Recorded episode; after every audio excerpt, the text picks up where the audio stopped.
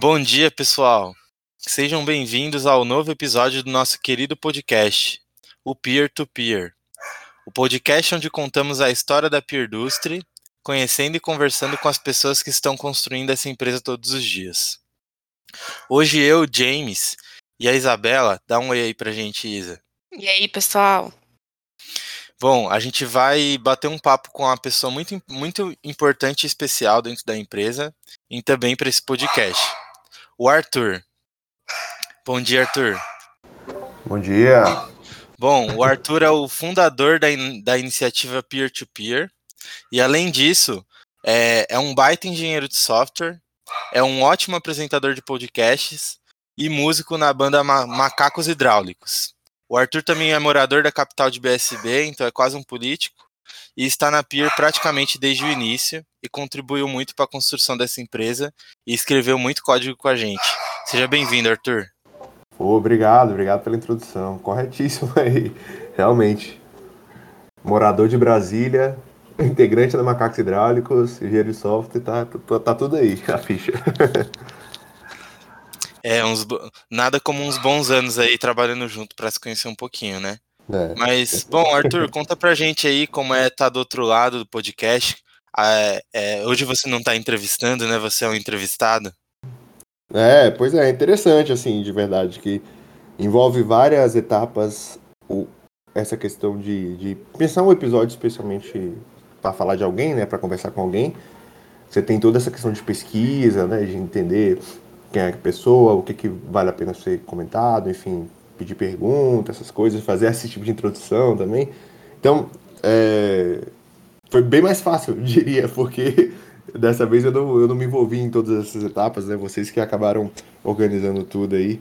Então é interessante, especialmente porque eu já entrevistei vocês dois também em algum outro momento, né? E agora meio que os papéis se inverteram, de fato.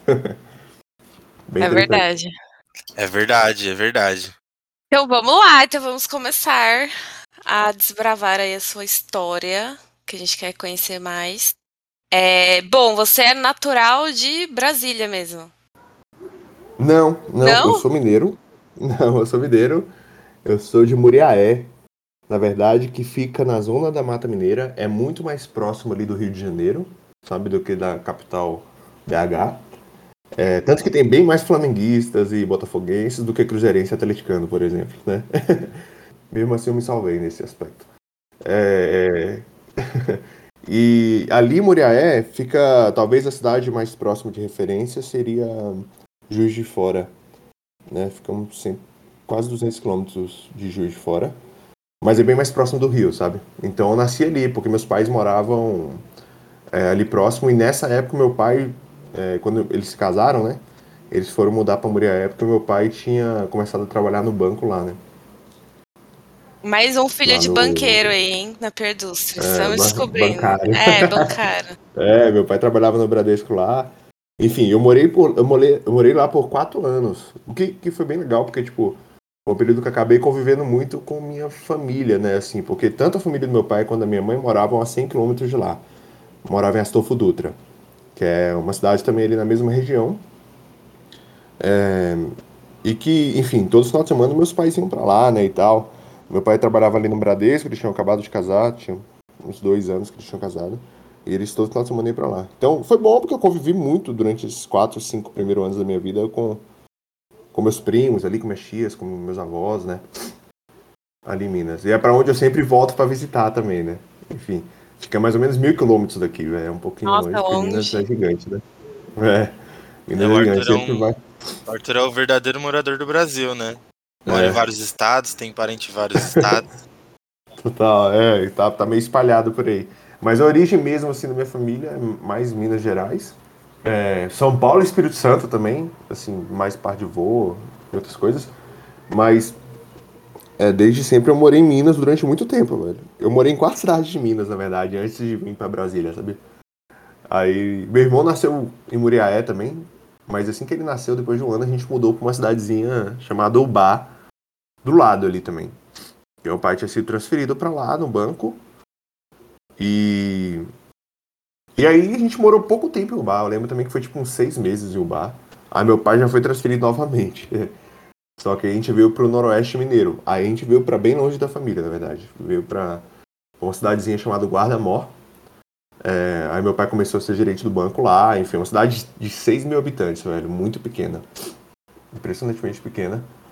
Mas foi muito legal, foi uma parte da infância nossa muito importante. Meus pais fizeram muitas amizades lá, a gente morou uns 4, 5 anos lá. E foi ali entre acho que 90, 97 e 2001, mais ou menos, sabe? E a gente cresceu bastante ali, ficamos um tempão em Guardamó. E, nessas, velho, tipo, era muito complicado, porque você, você, você você vai acostumando com a cidade, você vai acostumando, você vai fazendo amizade, está crescendo, você está fazendo muita amizade ali com, quando você é criança e tal. E aí do nada você também é transferido novamente, né? E meu pai, mais uma vez, foi transferido para uma cidade chamada Buritis de Minas, né? Que é uma cidade do Noroeste Mineiro que acho que as pessoas conhecem um pouco mais até do que Guarda-Mão. Sim. Enfim, eu lembro que na época teve. É, foi, um, foi, um, foi um período de um ano que a gente morou em Buritis, né? Também. E só que foi um período muito intenso, assim. Eu tenho muita lembrança de Buritis, foi, foi bem legal também. Foi um período. Pô, eu estudei numa, num colégio parecido com o seu, Isa. Eu acho que é um colégio meio de, de freira, assim, sabe? É, chamava Paroquial, eu lembro disso.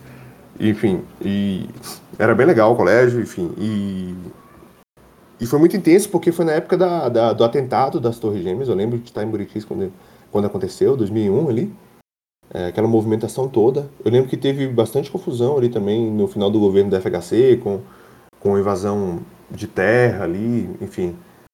É, e, e, e, também teve a final da Copa, né? Teve a Copa do Mundo de 2002, então eu vi o Penta ainda em Buritis. E para mim esse é o marco de quando eu vim para Brasília. Foi tipo depois do Penta, foi quando a gente mudou de Buritis para Brasília. Aí finalmente a gente chegou em Brasília. 2002 que eu vim para cá na verdade, para Brasília. É um, um, belo marco, né? É um bom jeito de se marcar uma data. É, e a motivação de ir para Brasília também foi questão do trabalho do seu pai? Foi, velho. Foi sempre foi bastante o trabalho do meu pai, porque ele, ele, ele trabalhava no Bradesco e toda, toda vez que você ia ter qualquer tipo. Na verdade, você tinha duas formas, né? Ou você tinha uma promoção, às vezes para para trabalhar em algum lugar, e geralmente vinha com transferência na, na época, pelo menos, né? Sei, Você ia sendo transferido de local em local. E de Brasília não foi diferente, né? E assim, e minha mãe ia se adaptando nesse meu período, né? Porque acabava que em cada lugar ela ia fazendo uma coisa diferente, assim, sabe? Eu lembro que em Guarda-Mal, por exemplo, ela trabalhava muito com festas, né? ela fazia. Ela fazia. É, tipo, enfeites de festas, ela, ela alugava, né, peças para festas e tal. Então, vai, desde pequeno a gente sempre teve muita festa de tudo quanto é tipo de decoração, saca? De Power Rangers, dinossauro, enfim, vai, várias coisas que tem muitas fotos boas, assim, desse período aí, porque minha mãe realmente fazia festa e alugava, enfim. E aí ela adaptando, saca? À medida que ia mudando, então, todo mundo tinha que se adaptar novamente, né? Meu pai, enfim, no trabalho dele, é, minha mãe no... também readaptando com onde, vai, onde ia morar, enfim, amizades novas, tudo novo, né? Com o trabalho dela também. É, e eu e meu irmão se adaptando na escola, né? Com aquela vida um pouco mais fácil aí do que uma vida adulta, né? Mas eu acho que a maior mudança, provavelmente para os meus pais, principalmente. Aliás, o nome é Antônio Lucimar, nome dos meus pais. Eles provavelmente foi de Astolfo Duto, foi de, de Ubá para Guarnamon, né? Que foi quando eles realmente ficaram muito longe da família, sabe? E naquela época, uma época totalmente com comunicação totalmente diferente, tal. Então eles ficaram a 800 quilômetros da família e acho que isso foi a mudança, uma das mudanças mais importantes para ele. E depois, claro, para Brasília, porque tipo, a gente sempre estava acostumado a morar em cidade interior. Imagina, a gente morava em uma cidade de 6 mil habitantes, velho. Isso é, isso é interessante, né? Brasília foi a cidade com o nome mais comum que vocês mudaram, né? Porque antes era só cidade de interior de filme brasileiro. É... Total. Bacu... Bacurau. Só faltou morar em Bacurau. morar no alto da compadecida. É, velho. Mas, mas é, é, muito bom. Eu gosto dessa vivência de interior, de verdade. Assim, eu acho que pra gente fez muito bem a gente ter vindo pra capital depois de um tempo. Mas véio, quando você tá na infância é muito legal também você viver numa cidade interior. Assim. Eu acho que você tem muita. É, é muito rica também a vivência da cidade interior, né? A dinâmica é totalmente diferente, os relacionamentos são diferentes, é, as preocupações são totalmente diferentes, velho. E é muito legal. Ah, liberdade também, né? Total. É outro Contato tipo... com a natureza. Exato, velho. O, o, tipo de preocupação que você tem é totalmente diferente, realmente, né? É impressionante. Mas é muito legal, a gente até hoje mantém amigos nessas cidades, assim. Tirando o bar ali, eu acho que é uma cidade que a gente morou muito pouco tempo mesmo. É... A gente volta de vez em quando, meus pais principalmente, eles voltam bastante lá em Guardamó para fazer visita, para enfim. Teve recentemente festas lá e eles vão, participam, saca? Então, manteve um relacionamento muito bom, assim, com. Ao longo desse tempo, né? Que eu acho que é, que é super gostoso também, né? Você vai fazendo um, um, uns pontos, assim, que na sua vida que você pode retornar e, e, reviver, enfim, e até melhorar mesmo aquela amizade, né? Até a hora. Isso, isso é bem legal. Bom, ela estava perguntando um pouco da sua adolescência ali. Você já estava em Brasília, né? Você foi, você foi para Brasília ainda criança? É, eu, eu, fui em 2002, eu nasci em 92, velho. Então, é, foi com 10 anos, tá vendo? 10 anos. Ainda irmão, criança. O meu irmão, o Heitor, ele, ele foi, ele é 3 anos mais novo que eu, ele foi com 7 anos, mais ou menos. Aham. Uhum. É, então você, e, e vocês deram uma parada em Brasília, vocês ficaram um tempo bom morando por aí. Então, é exato. Na verdade, desde que a gente veio para Brasília, a gente ficou aqui meio que para sempre, sabe? Exceto por mim, ah, que entendi. em algum momento lá para frente da história eu, eu me mudei para São Paulo, mas a gente ficou aqui em Brasília, saca? Porque é, o que aconteceu? Também algumas coisas interessantes, né? Tipo, a gente. Assim que a gente chegou, é, meu pai conseguiu botar a gente para estudar ali na Fundação Bradesco, saca? que é uma escola um pouco diferente, que é do Bradesco, mas que ela é totalmente, ou ela, a maior parte dela, diria, é, é destinada para pessoas mais carentes, pessoas que estão menos condição de financeira. Então, era um ambiente bem diferente, assim, porque ela era uma escola que permitia a, a, filhos de, de profissionais do banco, né, do Bradesco, é, estudar nela, mas também ela tinha a maior parte dela era destinada a pessoas da região, ali no caso da Ceilândia, né? É, que não tinha condições. Então era uma escola gratuita, enfim, com era, era boa, saca? Cheio uma de, escola de qualidade, não. Né? Um... Estrutura, exato. O marido Formava... da minha prima estudou no Bradesco também. É a mesma situação que você. O pai dele trabalhava no Bradesco, estudou nessas escolas do Bradesco. Para ele foi muito bom. Super e você, legal, você então passou, desde que foi para Brasília, você passou o tempo todo estudando aí na Fundação Bradesco. Você conseguiu ter um período de escola ali contínuo, sem ficar interrompendo com mudanças, né? Foi, Pelo menos total. na infância para adolescência. Isso, isso aconteceu porque tipo, a gente mudou em 2012, 2002, aliás. Em 2004, meu pai saiu do banco, entendeu? Então, acabou esse período. Na verdade, se a gente tivesse que mudar de Brasília, seria nesse período que ele tinha saído do banco, que, enfim, ele ia ver o que, que ele o que, que fazia sentido para ele é, fazer, né? Mas a gente já tinha, em 2004, a gente já tinha, tava com uma estrutura pô, de, de amizade também, de relacionamento aqui já em Brasília. E aí, eu sei foi um período assim que meu pai realmente estava vendo, ah, o que, que eu vou fazer daqui agora e tal. é, ele, ele, eles provavelmente pensaram se voltariam, né, para morar mais perto da família, né, como é que iam fazer. E aí, o que acontece é que, enfim, meu pai começou a conversar com as pessoas também, com os amigos dele e tal, e tem um amigo dele, que é pai de outro amigo dele, na verdade, se chamava Seu Otaviano, eu lembro disso, que ele me conta que virou para ele e falou o seguinte, velho, cara, não volta para Minas, não volta para outro lugar. Fica em Brasília.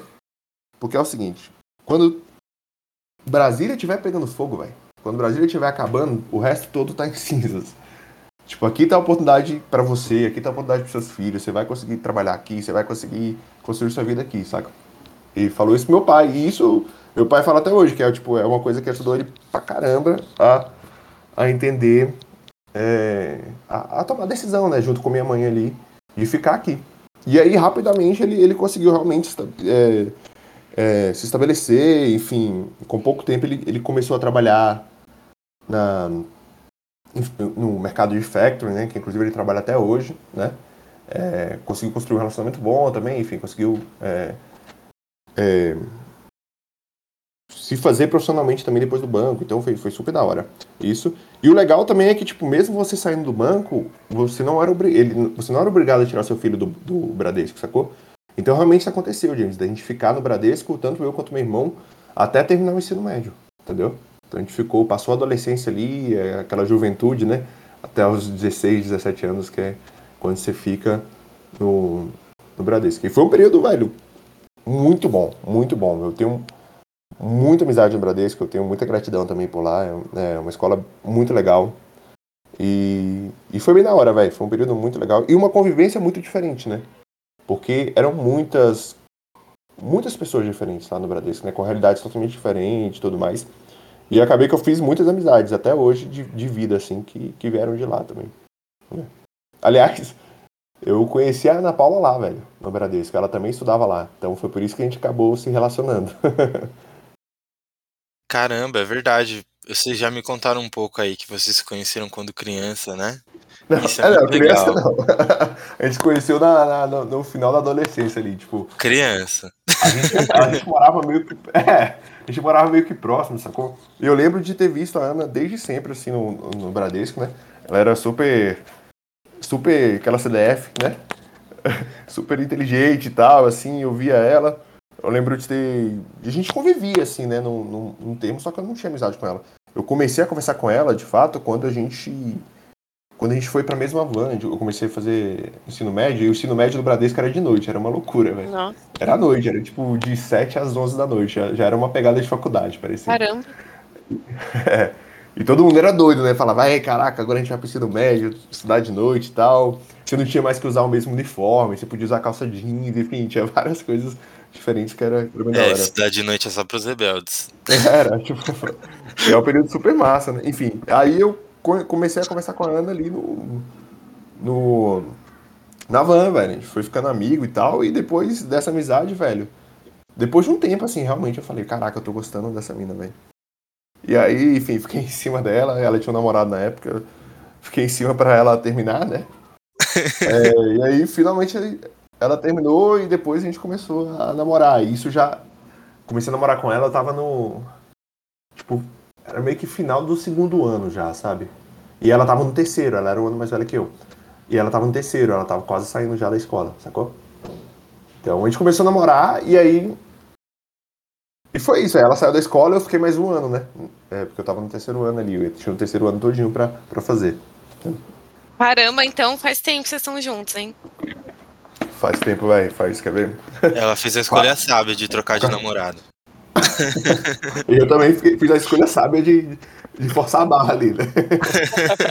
mas é muito louco, né? Faz tempo mesmo que a gente tá junto, mas assim, foi um dia de cada vez, velho. Você vai. Todo mundo tá no relacionamento, às vezes, de, de um pouco mais tempo, você vai notando que, no final das contas, é que você foi construindo um dia de cada vez, né? E, e foi dando certo e tá dando certo até hoje. E, e é, é, da hora, isso é, isso é legal. A gente tá com 14 anos junto agora, quer ver? Quase 14 anos. Caramba. Muito tempo. Metade da vida, quase, né? Então, Muito exatamente. Louco, é, metade é. da vida, quase. Cara, é isso, é isso é muito legal. E você falou que a Ana era CDF e tal, mas você não ficava pra trás, não. Você tem essa cara, cara hoje aí de comercial de cabeleireiro, mas. Antes era não, um pouco velho, mais... Na verdade, tipo assim, eu tive, eu tive vários períodos na minha vida, velho. Tipo, na verdade, no início eu era, acho que na quarta série ali, quando eu entrei no Bradesco, eu era bem mais certinho e tal. Mas daí, velho, da quinta. Aí o rock and roll entrou na sua vida. Eu sempre, eu sempre tive facilidade na escola, tá ligado? Realmente, foi lá pra quinta série que o rock and roll começou a entrar na minha vida mesmo. foi um amigo do meu pai, Silvio, que ele me apresentou bastante coisa, assim. E meu pai também, né? Meu pai, meu pai e minha mãe sempre ouviram bastante rock dos anos 80, então esse rock nacional, meus pais acabaram apresentando bastante. E o rock internacional mesmo, assim, foi, o, foi outras fontes, né? E aí você vai descobrindo amizades também, que tem outras pessoas que, que começam né, a gostar, trocava CD na época e tal. Mas. É, eu, velho, eu, eu comecei a ser bastante da bagunça, mano, depois de um tempo, velho. Eu não curtia me envolver nessas coisas mais. Porque a cabeça foi mudando, velho. Você tá, tá interessado em outras coisas, tava interessado nas meninas, enfim, tá, velho, tava interessado em outras coisas, velho, na bagunça mesmo, assim. Então fui, fui ficando bastante bagunceiro depois de um tempo. É, e ali no ensino médio, mano, eu tive um baque impressionante que, que dois baques, dois, três baques, eu falei assim, caraca, eu preciso resolver minha vida, eu preciso voltar a estudar, preciso, enfim, a, a começar a fazer as coisas corretas, né? Que foi o seguinte, velho, o Bradesco, ele tinha uma premiação muito da hora, ele, do nada, viu uma premiação que o Bradesco começou a patrocinar o Circo de Solé, sabe? Que vinha pro Brasil e tudo mais. Uhum. E aí, velho, eles fizeram uma coisa no, no, no, no, no ensino médio que era premiar os alunos que tinham as melhores notas da escola para levar pro Circo de Solé, de graça. E tipo, mano, foi uma galera, tá ligado? Foi uma galera e eu falei assim, caraca, mano, eu não tô indo, eu não fui selecionado, que merda que eu tô fazendo aí. Aí beleza, segundo ano, né? Segundo, isso foi o primeiro ano. Segundo ano, teve uma coisa também que todo mundo tava naquela pegada já de fazer curso técnico, todo mundo já começava a correria ali de o que, que vai fazer e tudo mais. E aí fomos fazer a prova do, do curso técnico, ETB. Altos brother meu passaram. E eu não passei, velho. E eu falei, caraca, o que, que eu tô fazendo com a minha vida de novo, né, velho? Meu Deus, tá todo mundo se, se desenrolando aí e eu tô aqui ainda na bagunça, velho, e tal. E aí eu acho que o, relacionamento com a Ana foi muito bom nesse, porra, nesse início que, tipo, acho que eu acabei me inspirando bastante nela, porque quando eu comecei a namorar com ela, velho, ela já tava numa pegada cabulosa de vestibular, sacou? Ela já tava pensando em sair do, do terceiro ano ali para fazer vestibular e tal, e eu tinha zero cabeça para isso, entendeu? Eu não pensava nisso, mano. Zero, zero, zero. E tinha outros amigos meus, pô, tio João, tio Alexandre e tal, tinha um monte de gente ali, o Tiagão. Todo mundo, o Conrado, velho, todo mundo na pegada já de de fazer vestibular, às vezes, ou de, ou de fazer o curso técnico, enfim, de fazer outras coisas, tá ligado? E aí, no terceiro ano, de fato, velho, eu falei assim, quer saber, mano, eu vou aproveitar que a Ana vai fazer curso de pré-vestibular, velho. Eu vou começar a ralar também, entendeu? Então, no terceiro ano, mano, eu dei um gás muito grande. Eu entrei no curso de pré-vestibular, eu fazia a escola técnica. Aí eu entrei na escola técnica também depois. Eu fiz seis meses de escola técnica. E... O quê? Técnica do quê? Era técnico em informática. Meus amigos estavam fazendo, a maioria estava fazendo. Eu lembro que a Joyce fazia técnico de eletrônica. Era na Escola Técnica de Brasília. Era, é bem legal, uma escola bem legal, assim. Era todo dia de manhã. Eu entrei seis meses, né? No meu primeiro trimestre, digamos assim, no terceiro ano, eu entrei. Eu falei, velho, eu vou passar nesse, nesse negócio. Aí passei, estudei pra caramba, passei. E aí eu fiz o primeiro, foi meu primeiro contato com informática, assim, de, informática não, né, com programação, né, e você começava a começar a programar, entender um pouco de eletrônica ali nesse curso técnico, sacou? Tipo, eu sempre tive facilidade com informática, minha mãe sempre botou em curso, pô, de Word, Excel, de, enfim, de, de tudo nessas paradas assim, né, sempre, ela sempre quis que eu fizesse esses cursos, eu e meu irmão fizéssemos esses cursos, assim, de, de, de informática, né. Mas de programação mesmo, foi a primeira vez foi nesse curso técnico. E aí o que rolou, velho, é que nessa pegada eu vi a Ana ralando, saca, pro, pro, pro vestibular ali. E na primeira vez ela não passou, velho. Tipo, isso abalou ela bastante. Eu falava, caraca, mano. Tipo, a vida tá começando a cobrar já aí da gente e, e eu na relação, né? Ó, e eu preciso começar a ralar, preciso começar a levar a sério, né? E aí, mano, eu virei a chave total, assim, né? Nessa pegada de, de aprender. Aí eu virei pro meu pai, eu lembro disso, que tipo, falei, pai, por favor, velho, eu preciso é, eu não. Eu quero fazer pré-vestibular, velho. Não quero fazer ETB, não. Aí meu pai ficou meio louco assim, tipo, velho, caraca, como assim você quer largar ETB, velho? Tipo, o que, que você tá fazendo da sua vida? Pra, pra tentar o NB, tá ligado? É uma parada super fora de realidade, né? Tipo, pra tentar vestibular pra, pra faculdade e tal. A gente, velho, não tinha muito, né? Assim, não era muito a realidade da, da, da galera ali. E aí a Ana correndo atrás disso, mano. E eu fui me inspirando nela, assim, fiz pré-vestibular junto com ela e tal. Ela tava. Ela tinha saído, eu tava no terceiro ano e fui e fui meio correndo atrás, velho. É, junto. Foi aí que eu virei a chave, na verdade. Eu era bem bagunceiro, depois ali no segundo pro terceiro ano, acho que com, conhecendo a Ana e vendo essas outras coisas acontecendo na minha vida, eu falei, caraca, eu preciso realmente virar a chave, né? Foi ali, por ali. Legal, ó. Você conheceu a Ana e ela te. Vocês já estão há tanto tempo juntos e ela te inspirou um monte de coisa. Hoje você tem sua profissão aí, engenheiro de software, talvez seja muito pelo, pelo exemplo, né? Total, não, com certeza, com certeza. Não, quando você vê todo mundo correndo, velho, assim, e só você tá ficando pra trás, você olha, velho, caraca, o que, que tá rolando, né? Tem que dar um jeito na minha vida aqui. Mas foi da hora porque, tipo, é, teve essa, esse negócio de sair da ETB, é, pô, dos meus pais entenderem e tal, que era uma boa. Aí, pô, vamos, então vamos pagar o pré-vestibular. Aí, pô, se viraram lá para pagar o pré-vestibular, saca? É, deram mau apoio, né? Enfim, e aí aconteceu da gente, velho, deu passar no vestibular é, assim que eu saí do ensino médio, sacou? Deu passar pra engenharia no Gama lá, que era no, na UNB, né? Assim que a gente saiu do ensino médio. E a Ana também coincidiu dela passar pra farmácia na UNB também no mesmo período, sacou? Então a gente entrou meio que junto à faculdade, e assim como entraram outros amigos, outros, outros colegas ali também que estavam na, na correria do estudo, saca? E como escolha do curso? Você sempre soube o que você queria fazer? Boa pergunta, velho. Na verdade, tipo, eu tava com essa parada de informática. Ali no ensino médio, eu tava. No ensino médio, eu tava com essa cabeça de mexer com robô. Então eu pensava em fazer mecatrônica, saca? Sei. Sei bem. Aí. História. É. Só... só que aí, tipo, não tava nessa pegada de. de ter certeza, entendeu? Eu não tinha certeza. É...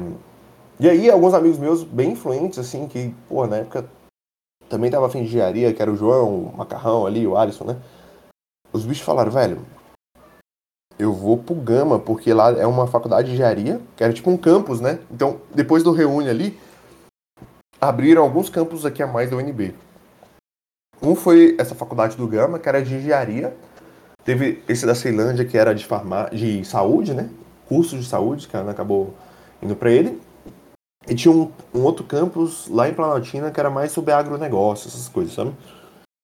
E aí eu falei, cara, vamos fazer então pro, pro Gama, saca? Porque a gente fazia para engenharia e depois você tinha dois anos para escolher o curso, entendeu? Então eu falei, ah, vou fazer engenharia. Não, sei qual vai ser e tal, vou, vou testar para engenharia. E aí acabou que era um, um pouco mais fácil para passar do que mecatrônica, né? Porque tipo tinha muito mais vagas, era vagas para quatro cursos, né? E aí foi da hora que a gente entrou, entrou, entrou uma galera juntos ali. É... E aí foi aquela comoção, né? Aquela, aquela festança absurda, porque, pô, a gente passou na, na UNB, né, mano? Puta, que. Não era a realidade, ninguém imaginava isso, né? A gente acabou passando todo mundo junto ali, festejamos bastante e tal. E aí começamos essa vida universitária. Eu não tinha certeza, não, saca? Mas lá né, nesse campus de engenharia, Isa, tinha quatro engenharias na época. Ia, ia criar ainda a engenharia aeroespacial, que eu achava interessante, assim, de olhar e falar, pô, aeroespacial, da hora. Mas os que eu tava em dúvida, justamente por causa da ETB ali, né, era se eu fazia engenharia de software ou engenharia eletrônica, saca? Os outros dois cursos eram engenharia automotiva e de energia, entendeu? E eu lembro que, na época, o curso, o curso de software era o mais zoado, porque, tipo, a galera zoava demais, porque não tinha o CREA, porque não sei o quê, que, que a gente não era engenheiro, que a gente não não ia trabalhar em nada que era concreto, enfim, essas paradas todas, uhum. saca? Mas enfim. Depois o jogo virou, né? as engenharias, o mercado de todas as engenharias mudaram bastante, né? Depois, vocês foram visionários, pensa assim. É, é, é eu, eu, costumo falar com meu pai que eu tive mais sorte do que, do que juízo nesse aspecto. Porque, tipo, velho, é o tipo de coisa, velho. Você tem 18 anos, 17, 18 anos, você não sabe o que você vai fazer da vida, velho. Impossível, saca? Por isso é. eu admiro bastante quem, quem ainda tá, sabe, né? nessa de entender o que está fazendo, ou, ou essa Eu acho que o, o curso de tecnologia, eu acho que eu acho que isso mudou bastante, né? Porque teve um período que o curso de tecnologia é, ninguém sabia o que se fazia no curso de tecnologia. Ou tinha, tinha alguns, alguns perfis na faculdade. O cara que já era da área e estava fazendo faculdade, é, o cara que tinha os pais que faziam alguma coisa na área, então já sabia meio que era, e as pessoas que estavam totalmente de gaiato porque sabia formatar um PC e achava que a vida era aquilo. então ninguém sabia direito o que se fazia no curso de tecnologia. Agora hoje em dia mudou porque tudo é tecnologia, né? Mas é muito Total, doido mesmo. Né? As pessoas entram pra TI sem saber o que vão fazer. Exato. E foi uma época que, tipo assim, virou regra você ter que fazer faculdade para ter um bom emprego, né? Então, é, explodiu faculdade em tudo quanto é lugar, né? Assim, tipo, tanto particular, ao mesmo tempo que estava rolando o Reúne, né? Que era essa expansão de universidades públicas para locais que não eram, tipo, elitizados, né? Tava rolando várias outras coisas, né? Tipo, cotas e tal, que permitiu muito mais pessoas entrarem na universidade, né? Perfis totalmente que não faziam parte da universidade começaram a frequentar a universidade, né? É, isso mudou bastante. Então, tipo, vai, tudo mudou, né? Era, era um período de que realmente, é, hoje em dia, não sei como é que tá exatamente, ah, você precisa disso para ganhar emprego, mas na época realmente explodiu graduação em tudo quanto é lugar, assim, né? E mudou muito esse perfil, realmente. Não... É, tecnologia é uma coisa muito louca, né? Porque podia. A maioria dos cursos que tinha era sistema de informação. E esse curso de engenharia de software não existia, pô. Na verdade, esse do Gama eu acho que é o primeiro do Brasil. Aí depois começou a surgir um na UFMG, na UFG também, enfim. Mas era ou era ciência da computação, ou era sistema de informação, ou era engenharia de redes, né? Sim. É verdade, é verdade. De software mesmo. Acho que eu nunca tinha ouvido falar, na verdade. É. E aí então é, você. Padrão do que era, né? É. E aí você entrou então na facul, sabia que queria engenharia, não sabia o que queria, descobriu no meio do caminho que ia para o software. E aí como é que foi o curso em si? Tipo, atendeu Cara, suas expectativas, você foi tipo, descobrindo ao longo do caminho o que, que era, o que, que você ia fazer, o que, que você ia aprender. Sim. É, eu acho que o nosso curso foi bem interessante porque, tipo, o que, que acontece? A gente pegou um período. Eu acho que o processo da universidade ele é quase tão importante quanto o curso que você está cursando, de fato, saca? Eu acho que um processo você muda bastante. Você, você convive com muita gente diferente, você convive com muito. Você está imerso ali, né? É, enfim, tem muita mudança, né? Que, você vai passando. Acho que esse processo é, é muito, muito diferente. Mas, engenharia especificamente, acontecia várias coisas, né, ao mesmo tempo. Porque o que acontecia? O Reúne, ele tava meio que no início, velho. E a gente não tinha campus, entendeu? Então eles começaram a construir o campus e não tinha campus, velho. A gente tinha aula numa, num fórum, num fórum antigo do Gama ali, entendeu? Que era super apertado, não tinha, velho. Era absurdo, assim. Era um lugar que era, tipo, 200 pessoas numa mesma sala de aula minúscula e todo mundo estudando junto ali. Os quatro, cinco, cinco primeiros semestres, né, semestres do, do curso foram caóticos, assim, nessa pegada. Mas eu já comecei a enveredar pro, pro software meio que no segundo semestre ali, porque você começa a escolher as disciplinas ali, saca? E aí não era tão legais as primeiras, as primeiras disciplinas, eram meio ruins, mas tinha alguns professores assim que olhavam e falavam, pô, esses professores aqui são massas, né? tipo, vou continuar aqui porque parece que vai dar bom. Tinha o Hilbert, tinha o, tinha o o Fernando, tinha o Edson, que eram professores assim que, que olhava e falava, pô, esse pessoal é bom, velho, acho que vai ser legal esse curso. E aí eu fui nessa direção, eu fui, fui fazendo e sempre fui mandando bem, assim, na maior parte das disciplinas que eu me interessava, principalmente. aí eliminei engenharia meio rápido, saca? Que eram os dois primeiros anos ali, com cálculo, física, essas paradas. Ainda bem que eu consegui eliminar, foi, foi, consegui fazer rapidão e fui passando. E depois eu consegui focar mais nas disciplinas de engenharia de software mesmo. Sabe? Aí lá pelo quinto, sexto semestre, comecei a me envolver nos projetos mais legais, assim, entendeu? É... Aí, eu... Aí chegou um professor da faculdade, super importante essa chegada, que chama Paulo Meirelles. Esse professor chegou, velho, num, numa vontade muito grande de fazer aquela faculdade ser uma faculdade de referência em engenharia de software, sabe? Ele tinha acabado de fazer o doutorado lá na USP, e aí ele chegou no meio ali do meu curso, mais ou menos. E ele tinha um laboratório lá chamado, chamado Lápis, né? De desenvolvimento de software, pesquisa de software. E quando ele chegou, mano, eu já colei nele pra gente fazer projetos, saca? De software livre lá dentro. Ele era um cara do software livre. Um cara. Software livre é, são softwares de código fonte aberto destinados ou, ou com o objetivo de, de prover ao usuário algumas liberdades, entendeu? Então, enfim, só para deixar claro o que é o software livre. Tem toda uma filosofia é, por trás aí. É, a tecno, o, a, essa área de tecnologia tem dessas aí de ser contra o sistema, né? Tem bastante software livre. E softwares tem. grandes, que você pode tem. baixar na sua máquina, editar inteiro e chamar de seu, se você quiser. Exato. O Linux é um exemplo, né? Ah, Exatamente. tá, agora ficou mais claro. É. Então, hoje em dia tem muita a conversa do open source também, né? Que são códigos abertos, mas geralmente tem um viés muito mais comercial, de produto e tal, um pouco diferente da filosofia do software livre em si. Mas, em essência, tem uma tem um conjunto de normas que regem como você pode usar aquele software, saca? De propriedade privada, ou se não é, se é propriedade pública, tudo isso. Enfim. E aí, esse cara, velho, ele foi juntando uma galera muito boa do curso em volta dele e fomos fazendo uns projetos bem interessantes. Então a gente começou a fazer projeto técnico ali, né, de, pô, a gente fez o site da universidade, a gente começou a trabalhar em outros projetos de software livre, Radar Parlamentar, que era um, um projeto para você ver como é que os como é que os os deputados votavam e tal, enfim, tinha vários projetos interessantes. Eu comecei a trabalhar num projeto chamado Nosfero, que era um software livre para você construir redes sociais, né? Para que não fosse o Facebook ou que não fosse o Orkut da vida, sabe? Tipo assim, se você, se você é uma escola, em vez de você ter, uma, você ter toda o pessoal da escola dentro de comunidades ou de, ou de páginas do Facebook, você teria sua própria rede social, entendeu? Essa era, era a ideia. E a gente fez um projeto super grande pro software, chamado Software Público Brasileiro, que era a intenção era justamente fazer o governo adotar software livre, né? Porque pô, o governo gasta muito dinheiro com licitação, com compra de software, com compra de várias coisas. E o que faria muito mais sentido ele usar software livre e, e distribuir esse código, né? Distribuir essas aplicações que ele construiu dentro do próprio governo, saca? Então, às vezes tem dois departamentos, um do lado do outro, comprando softwares muito parecidos, né? Só que comprando separado, sabe? Fazendo licitações separadas, gastando uma grana separadamente e não tendo o mesmo treinamento, não tendo o mesmo suporte, não tendo nada semelhante, né? Então, tinha esse projeto de software público brasileiro que foi do Ministério do Planejamento na época, que foi super grande, a gente participou e tal. E viajamos, fizemos várias apresentações em vários locais, foi, foi bem legal.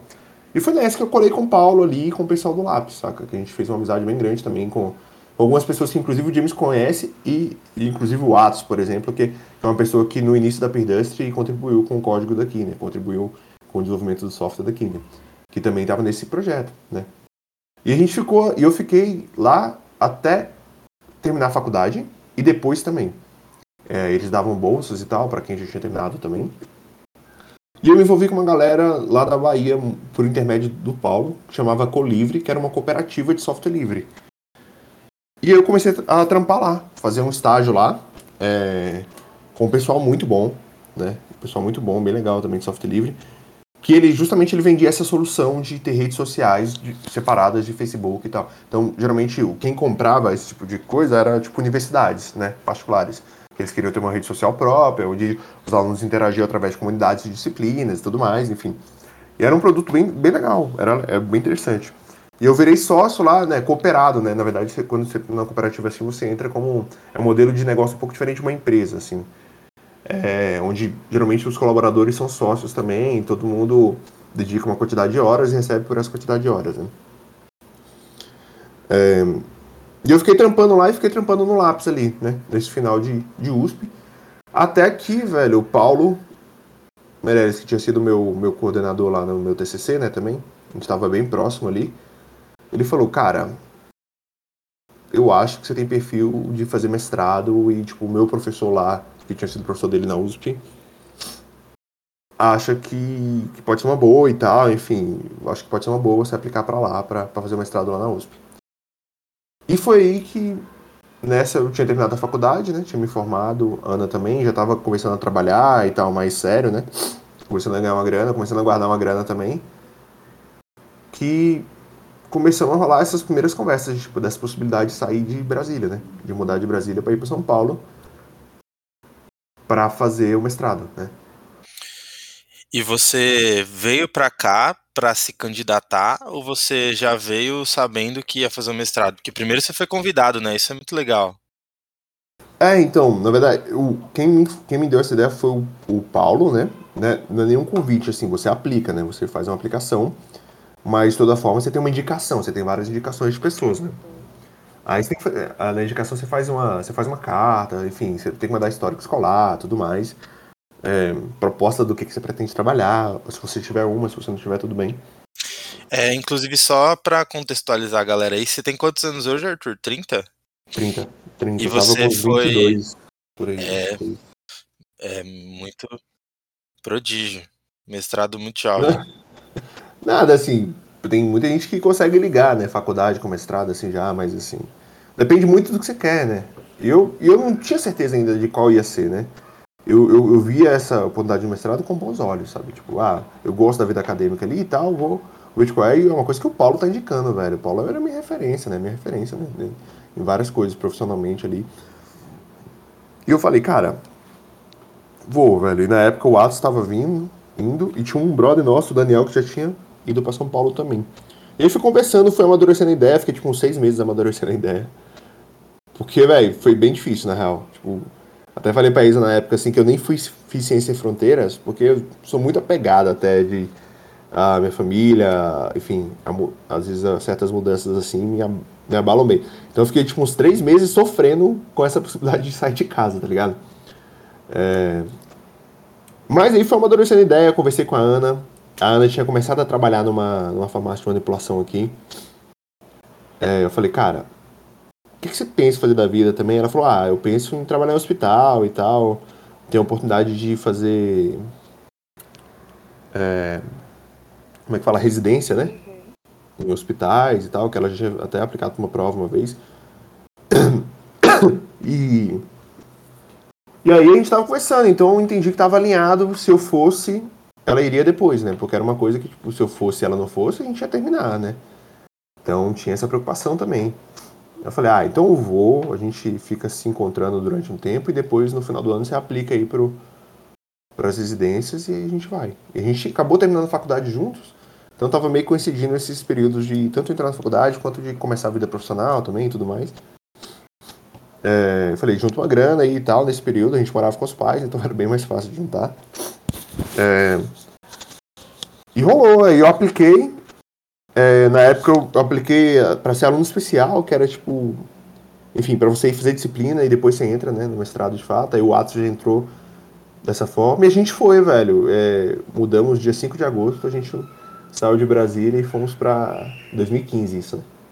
E fomos para São Paulo essa aventura aí, velho, foi, foi bem louca, assim. Foi uma mudança muito, muito louca. Porque fomos sem nada e vamos ver de qual vai ser e tal. Aí chegando lá, tinha umas indicações de onde morar e tudo mais, enfim. Muita coisa aconteceu, né? Mas fomos para essa aventura aí para passar esse tempo aí na USP fazendo mestrado. E o mestrado era do que exatamente? É, legal. Era um mestrado em ciência da computação, era no Instituto de Matemática e Estatística da USP. Eu acabei indo para uma área. Aí, na verdade, quando eu cheguei, o Fábio Con, que era meu orientador, né, no mestrado, é, ele estava começando um, como se fosse uma, uma vertente de pesquisa em cidades inteligentes. Que basicamente a ideia é você usar a tecnologia para propor soluções para cidades, né? Via sensores, atuadores e tudo mais, via dados, né? Para você propor soluções para a cidade para melhorar a experiência sua com a cidade, sabe? É, vou dizer assim, por exemplo, Google Maps, talvez Google Maps seja um dos melhores exemplos de, de tecnologia. Mas enfim, você pode pensar em semáforos inteligentes, você pode pensar em, em várias coisas que facilitam a vida de quem está usando aquela cidade, entendeu? Quem está naquela cidade. Uhum. É, e aí, o meu especificamente era construir uma plataforma que ia avaliar né, algumas decisões que eu tinha tomado lá para para cidades inteligentes, que permitisse várias pessoas criarem aplicações em cima dessa minha plataforma, entendeu? Então meio que eu comecei essa linha de pesquisa lá dentro e aí, cara, aí foi vindo muitas pessoas que trabalhavam com a gente no Lápis, começou a vir pro mestrado, entendeu? Então, chegou muita gente de Brasília, chegou quase umas oito pessoas. Caramba! Oito ou nove pessoas que vieram nessa levada do Paulo, saca? E começou a dar certo, enfim, o pessoal da USP começou a gostar. E vieram nessa levada do, do Paulo pra, pra fazer mestrado ali na USP, entendeu? E assim também começou a chegar bastante gente de Brasília para trabalhar em São Paulo, porque quem não estava fazendo mestrado estava trabalhando, né? Aí as empresas de São Paulo começaram a contratar bastante também, engenheiro de software e tal, nesse perfil que a gente tinha lá. E começou a criar uma comunidade muito grande de Brasília em São Paulo, véio, muito grande mesmo. É, e a gente morava mais ou menos todo mundo próximo, e toda aquela vivência de você estar tá começando uma cidade construindo, enfim, montando apartamento e tudo mais, junto, né? E morando todo mundo junto e tal, morando todo mundo. E várias repúblicas, tivemos cerca de umas 5, 6 configurações de repúblicas diferentes ali, é, com, com, esse, com esse vai e vem, né? E aí cada um foi para uma linha de pesquisa diferente também, né? É, alguns trabalharam nessa parte de cidades inteligentes, mas outros foram trabalhar com, com kernel do Linux e tudo mais. Mas, importante, na época que eu acabei usando bastante esse tempo de mestrado eu estava trabalhando também no início, né, ainda na Colivre, fiquei na Colivre e no mestrado, mas depois falei, velho, não vai dar, velho, eu preciso sair da Colivre, porque senão não vou conseguir focar no mestrado. As disciplinas eram super difíceis, tipo, era outra pegada, muito viés matemático em algumas disciplinas. É, então eu saí da Colivre e fiquei focado no mestrado, saca? Ganhando a bolsa de mestrado e, enfim, vivendo aquela vida de estudante super da hora que, que eu gostava, sabe? Era, era legal, assim, tipo, de, de, enfim, almoçar, jantar e tomar café na Rio uhum. e viver ali no laboratório, enfim, tinha aula e tal. Foi um período muito legal, assim. Apesar de ser um processo bem diferente, né? Muita coisa acontecendo ao mesmo tempo, né? Você tá mudando, você tá fazendo mestrado, você tá fazendo a sua pesquisa, você cheio de desafios, você também tá querendo trabalhar para ganhar mais dinheiro, porque, enfim, bolsa de mestrado ou bolsa de doutorado também no Brasil é uma vergonha. É, e aí você, enfim, você tá. Muita coisa acontecendo. E aí depois de oito meses, mais ou menos, a Ana mudou também. Nessa levada de vir mais gente morar de Brasília, ela mudou porque ela passou lá para fazer residência em São Paulo, né? No, no hospital. No hospital, São, hospital São Paulo, chama. E aí ela começou também a vida dela lá de residência. Ela fez duas residências, no caso, velho. Quatro anos de residência de uma relação cabulosa, porque era 60 horas semanais, também bolsista e tudo mais. Mas enfim, aí cada um tava fazendo seu, sua correria lá, né? E foi no mestrado que eu conheci o Thiago, né? E eu ia perguntar, que horas que o Thiago aí? É, e nessa pegada de estar essa turma boa aqui de, de Brasília em, ali na USP, velho, a gente começou a ter uma presença meio forte ali nas disciplinas também e tal. A gente tinha um viés técnico muito bom, a gente sabia programar bem e tudo mais, né? É, até o Paulo depois se mudou para São Paulo, pra você ter uma noção. Então tinha uma galera muito grande aqui. E aí o Thiago viu que tinha essa galera aqui também. E ele começou. Na verdade, a gente se conheceu numa disciplina do Fábio Com, que era meu orientador. É, e nessa, pô, ele, ele se envolveu com uma galera massa lá também, boa. E aí a gente meio que tinha um trabalho que era a turma toda para fazer. Aí meio que eu liderei esse trabalho na parte mais técnica ali, porque tinha a ver com o meu mestrado, né? Que era construir uma parte dessa plataforma e tudo mais. E aí, depois a gente fez outras duas disciplinas juntos, eu e o Thiago. E que eu conheci ele de fato, né? Que ele foi do meu grupo, e tinha outras pessoas do grupo também, o Macarto Kanashiro ali, que ele, pô, gostou bastante de trabalhar com a galera, a gente tinha um conhecimento bom já, já sabia desenvolver software, é, já tinha contribuição com software livre e tudo, tudo mais. E aí ele colocou a gente ali. E aí, rolou o negócio do, tipo, tá mais pro final do mestrado, velho.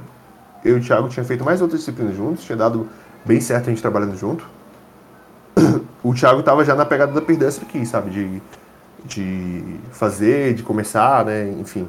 Só que ele. Eu não sei se tinha já saído o primeiro investimento anjo, né? Aliás, saiu e ele falou, cara, vamos começar a desenvolver, vamos, vamos começar a fazer umas paradas aqui e tal. Você tá precisando de um freelancer e eu tô precisando de uma pessoa para desenvolver e tal. Aí ele chamou eu e o Atos para desenvolver, entendeu? Um, para começar a desenvolver o que seria a plataforma da Perdestre. Primeiro a gente fez todo um trabalho de levantamento de requisitos, de entender, enfim, gerou um documento que, se eu não me engano, ajudou a ganhar o, o primeiro investimento. E depois a gente começou de fato a desenvolver, né? Então ficamos basicamente um ano, que foi o período de eu terminar o mestrado ali, um ano desenvolvendo, meio que fazendo esse, esse esquema de freelance com a Perdust, entendeu? Sim, então, tipo, na, porque assim, eu, eu te conheci quando você entrou oficialmente, né? Que uhum. eu acho que você entrou oficialmente depois de mim. Mas na verdade Foi. já tinha um, um backstage aí, né? Um por trás há algum é. tempo. É. Total, é. Eu, eu, trabalhei com o Thiago, digamos assim, com o Thiago e com Atos durante um ano, velho. A gente trabalhou durante um ano, de dois, tipo, julho de 2017 até mais ou menos junho de 2018, né? Que aí, enfim, eu também fazia outros finanças também. Eu acabei participando de um programa do Google em 2018, e aí eu falei, ah, cara, vou fazer meu período aqui, né? É, que foi da hora que eu contribuí para um projeto de software livre chamado Debian. Inclusive, pô, fui, fiz uma viagem para Taiwan na época, porque. Porque. O projeto sido legal, enfim, a gente ia lá para a conferência do Debian. É, tudo via o projeto do Google lá, bem, bem interessante. E aí, na hora que eu voltei de Taiwan, a gente estava nessa conversa, a gente, tipo, e aí, o que a gente vai fazer? E eu e o Atos, a gente queria abrir uma empresa, na verdade. A gente tava começando de abrir uma empresa de software, porque, tipo, tinha essa galera toda de São Paulo aqui. E a gente falava, vai, caraca, a gente tem que aproveitar essa galera porque é muito boa e tal, de, de Brasília, aliás, né? A gente tem que aproveitar essa galera pra gente criar uma, uma fábrica de software, né, digamos assim. Fazer uma empresa de software que desenvolve para as consultorias, sei lá. Só que ao mesmo tempo tava rolando uma oportunidade. Tinha, tinha a Perdustre, o Thiago perguntando como é que ia ser essa empresa. A gente, tipo, o primeiro cliente ia ser a Perdustre, né? É, dessa empresa. E o Atos estava com a oportunidade também, enfim, tá rolando algumas coisas. O Fábio queria que eu ficasse, fizesse doutorado, que eu tinha mandado bem lá, enfim, no mestrado, e o projeto estava muito na minha mão na época. E eu não queria mais, tipo, eu queria concluir o mestrado ali e e comece, voltar para a vida profissional, saca? Eu não queria continuar o doutorado. É, quase ninguém quis, na verdade. Acho que ninguém acabou ficando pro doutorado, foi uma experiência bacana, mas acho que ninguém ficou pro doutorado, todo mundo já tava, né, querendo sair daquela vida de estudante de novo. Sim. E aí, eu falava, cara, mas a gente não faz ideia de como é que faz para abrir uma empresa, de como é que faz para sabe, manter uma empresa, nem nada. E eu tava muito nessa pegada de querer abrir minha empresa, velho. E o Atos, ele acabou indo para Red Hat continuar trabalhando com software livre. Então ele, ele teve essa oportunidade e ele foi lá para República Tcheca, velho. Aí ele foi morar lá na República Tcheca para trabalhar com na Red Hat. E eu falei, cara, Thiago, velho, é o seguinte, eu, eu quero desenvolver, eu quero, eu quero abrir minha empresa, mas eu acho que seria bem legal ter uma puta experiência primeiro de, de ajudar uma empresa, né, a ser criada do zero. Enfim, a Perdust estava bem no início, me pareceu muito legal eu entrar na Perdust, trabalhar com uma galera que eu nunca tinha trabalhado antes, com perfis que eu nunca tinha trabalhado antes, enfim. E, e ajudar a empresa e me envolver em vários aspectos da empresa desde o início, né? Porque eu falei, putz, se eu fizer isso, eu vou ter outra experiência lá na frente pra. Sim. Pra abrir a minha, né? Em algum momento. É. E aí, velho, eu falei, velho, vamos, vamos lá, eu vou, tô saindo do mestrado, vamos ver.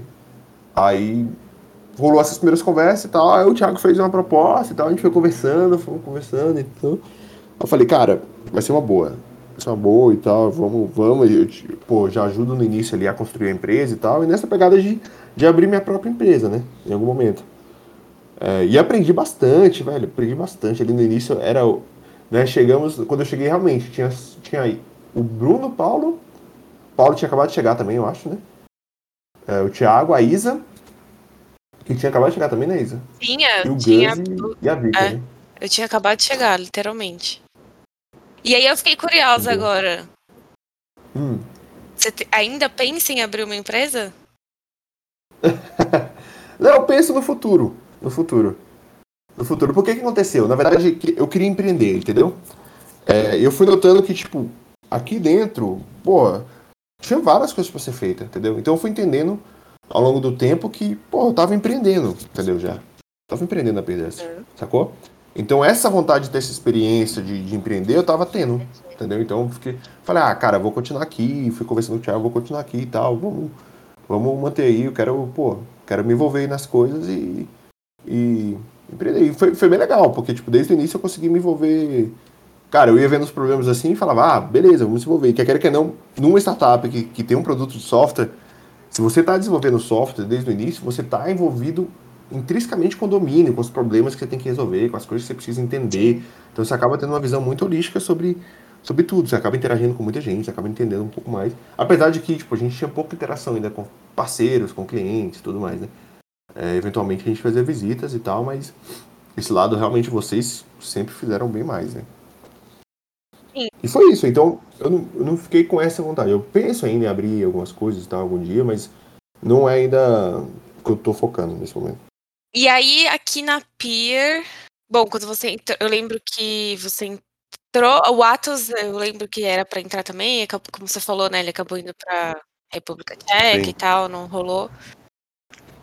E aí, quais foram os maiores desafios? Eu acho que agora a lista vai ser longa, mas os maiores desafios, assim, que você teve aqui na Pier? Cara, então, era o tipo. Pra começar, era o tipo de desafio que eu queria muito, saca? Eu queria realmente construir uma coisa do zero, do início, ser dono, tipo assim, pô, de. Desde o início tá resolvendo todos os problemas possíveis que podia acontecer, né? E aí, é óbvio, a gente, pô, num, num estágio muito inicial, é, precisava contratar mais gente e tal, já é um período, um processo mais difícil, né? É, como é que você compõe time, como é que você vai montar time, como é que você vai atrair alguém, essas coisas todas. E aí demos sorte do James tá pingando ali perto no U-Work, que a gente tá trabalhando no U-Work. E, e, e, se interessar também, estava no período que ele estava finalizando ali um, um, uns estudos e tal. E conseguimos botar ele para dentro, enfim, foi que o James começou. O James entrou depois que eu estava tipo uns três meses oficialmente na PDS também. Então ele entrou logo na sequência. Ele ajudou desde o início do software, assim, basicamente. Já tinha a primeira release, talvez, mas. É, na verdade, tava para sair a primeira release. Tava para sair. Né? Desde a primeira release.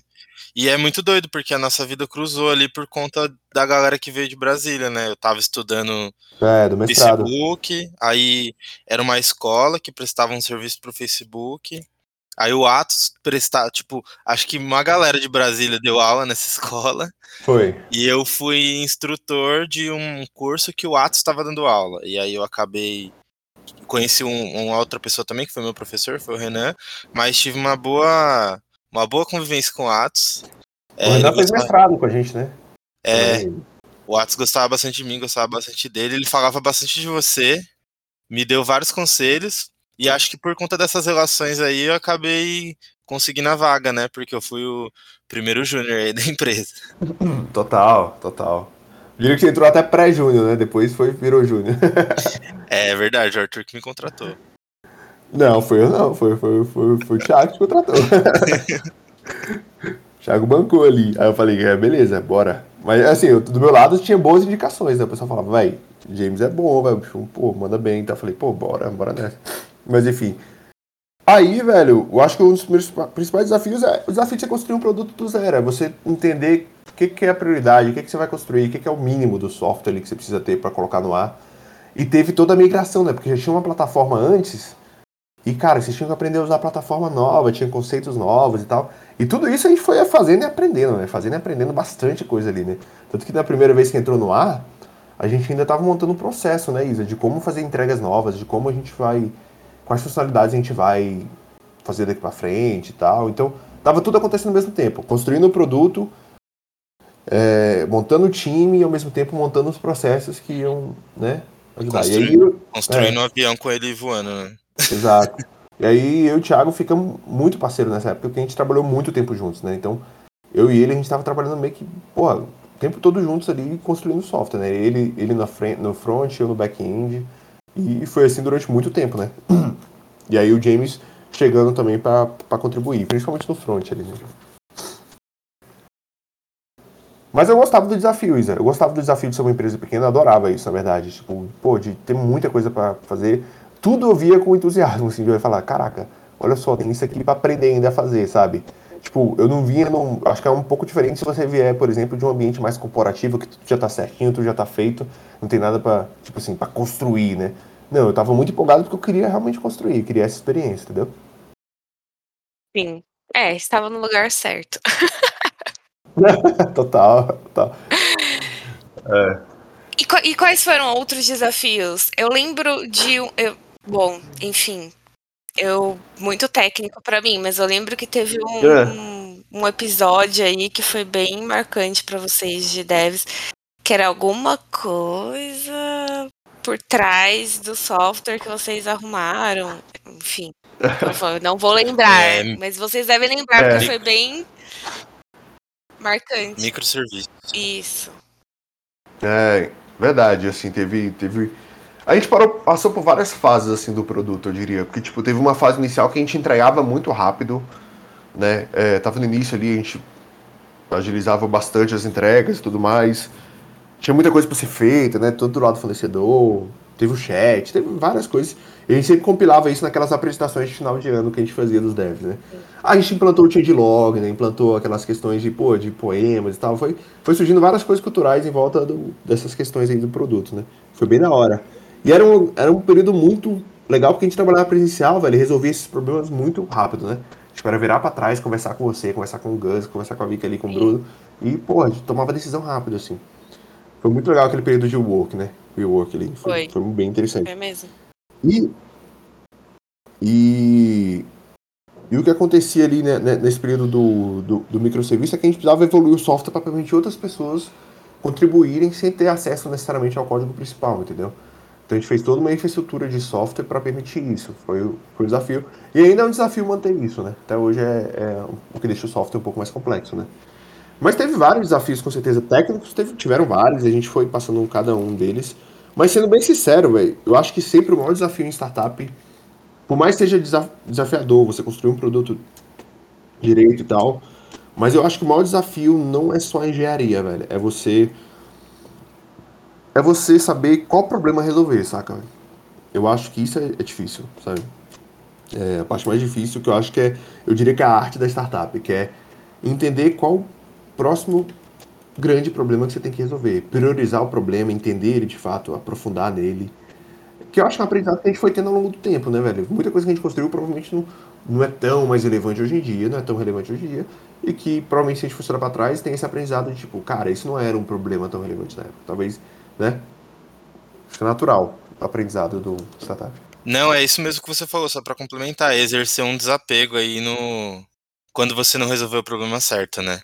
Certo. É, mas é, eu acho que uma outra coisa legal de falar, que também acredito que tenha sido um desafio, foi pandemia, cara, porque Total. durante a pandemia a gente era um, time ali na, em tecnologia de três pessoas, né? Eu, você, o Thiago, é, o Edu não estava ainda, e foi um momento em que a empresa começou a crescer, começou a receber alguns investimentos, e você foi assumindo de fato a liderança do time de desenvolvimento, né? Acho que você já tinha passado por experiências parecidas ali dentro da academia, né? De liderar alguns projetos e tal. É, mas você teve essa, essa questão aí de ter que lidar com os desenvolvedores, tanto em questões técnicas como em questões humanas, além de conciliar as suas atividades de desenvolvimento e de gerenciamento da empresa, né? Que a gente percebia que você era um desenvolvedor que estava bem ativo ali é, no corpo dos sócios, dando opinião, participando das discussões e tal. Como é, foi esse desafio, legal. pandemia, liderança? Acho que o desafio foi para todo mundo, né? Voltar a trabalhar remoto, enfim, foi, foi bem mais difícil. Eu tava ajudando o Thiago a montar qual seria a estrutura, todo mundo ali tava pensando, cara, como é que. A gente saiu daquela questão, tipo assim, cara, a gente precisa conversar. E mandava uma mensagem no WhatsApp, falava assim, vamos marcar uma call, e marcava no, no Calendar até chegar, no, por exemplo, no nível que a gente tem hoje de Discord, de, de fluxo de comunicação totalmente diferente, né? E eu me envolvi bastante na parte estratégica mesmo, ali do, enfim, de montagem dos AKRs, de projeto de definição de projeto, produto sempre acabou fazendo parte uma parte importante. E foi um período que o Thiago realmente acabou se afastando um pouco mais, né, do especificamente do software ali, e a gente precisava suprir essa parte do Thiago tanto na parte gerencial quanto na parte de, de front mesmo, né, de, de eu acabei me envolvendo muito mais com software em todos os níveis e ao mesmo tempo realmente ajudando a, a liderar o time de produto aí. E foi legal, velho. Foi, foi divertido. Eu acho que o desafio ali era super mudança de contexto, então eu passava 30% do tempo resolvendo a parte do código que só eu que resolvia na época. Depois outros 30% meio que ajudando mesmo. Pô, todo mundo que estava fazendo outras coisas no software mesmo, né? O Edu estava entrando, depois o João entrou e tudo mais. É, e tem todo um suporte que tem que dar, né? Pra todo mundo. E, e outros, pô, outros 30% basicamente fazendo outras coisas que era, sei lá, tipo, produto ali, gerenciar o backlog, gerenciar o que, que precisa entrar, fazendo reunião para entender requisitos, fazendo reunião para entender os problemas, saca? Projeto, tocando projeto. E aí outras coisas que foram surgindo também, né? tipo, cara, card de DevOps ali pra gente modificar banco de dados, esse tipo de coisa que não era necessariamente melhoria do produto, né? Era coisas que a gente tinha que fazer para manter a operação da P2 funcionando, né? Eu acho que ainda era uma época que a gente conseguia desenvolver o produto respondendo muito bem as demandas de de, de negócio, assim, da, da operação mesmo, né? Mas depois acho que a operação cresceu bastante, né? Time de engenharia, outros times também de produção e tudo mais. E aí, velho, era muito mais gente usando software. Eu acho que a gente tomou a decisão, sabe, lá atrás de usar o Pipefy como complementação de processo e tudo mais. E aí, realmente a empresa começou a andar muito mais rápido que o software, né? A gente não conseguia responder as demandas na, na velocidade que a gente tinha. E natural, isso, né? Você tem que criar processo, tem que, que realmente focar no core, né? O que, que é o principal? Aí você vai se perguntando, cara, o que, que a plataforma tem que fazer e o que, que ela não tem que fazer? O que, que o pessoal tem que fazer independente da gente? Não tem que esperar alguém de engenharia parar para fazer uma coisa acontecer. Eu acho que isso foi um movimento orgânico que aconteceu, que acho que é desafiador até hoje, porque a integração dessas coisas não é fácil, né? Modelagem dessas coisas não, não é uma coisa muito fácil. É, mas que é uma coisa que deu velocidade, sabe? Pra gente responder, evoluir a operação, evoluir vendas, evoluir outras coisas, que não dependesse só da parte do produto, né? Acho que foi legal isso. Boa, foi, foi um período legal também para te participar aí e você é, foi feliz aí exercendo de tecnologia. Acho que você teve bastante experiência boa na vida aí. É um cara jovem, mas teve bastante experiência boa liderando tipo de, times de tecnologia e também trabalhando em projetos grandes, né? Então isso acho isso te deu um, uma base sólida ali para para tocar. Que bom, que bom que deu para ajudar bastante. isso é legal. Muito bom. Demais. Bom, É, quer aproveitar para falar um pouco sobre o, o Cota Rápido? Aproveitar que a gente lançou, tá lançando agora. É, é legal. É, tipo, interessante, o Cota Rápido foi um, um, um, produto especificamente da parte técnica que eu não me envolvi em nada, o Thiago puxou esse produto.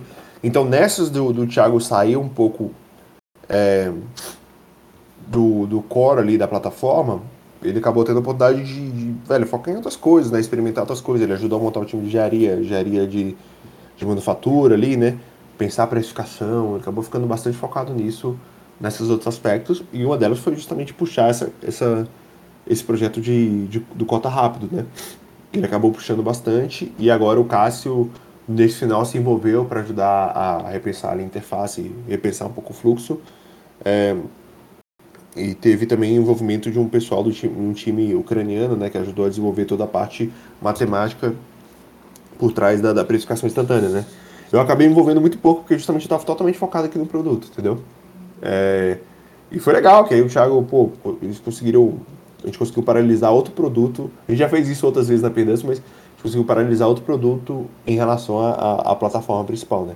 Que hoje em dia está no estágio muito mais de manutenção, evolução, um pouco mais lenta do que, por exemplo, uma entrega que a gente consegue fazer igual a gente fez agora do Cota Rápida, né? Que é um produto do zero, tem bem menos. É, bem menos. Como é que eu posso dizer? Atrito, né? Para você colocar coisas novas, né? Você, é, no início é bem melhor para você evoluir rápido um produto, né?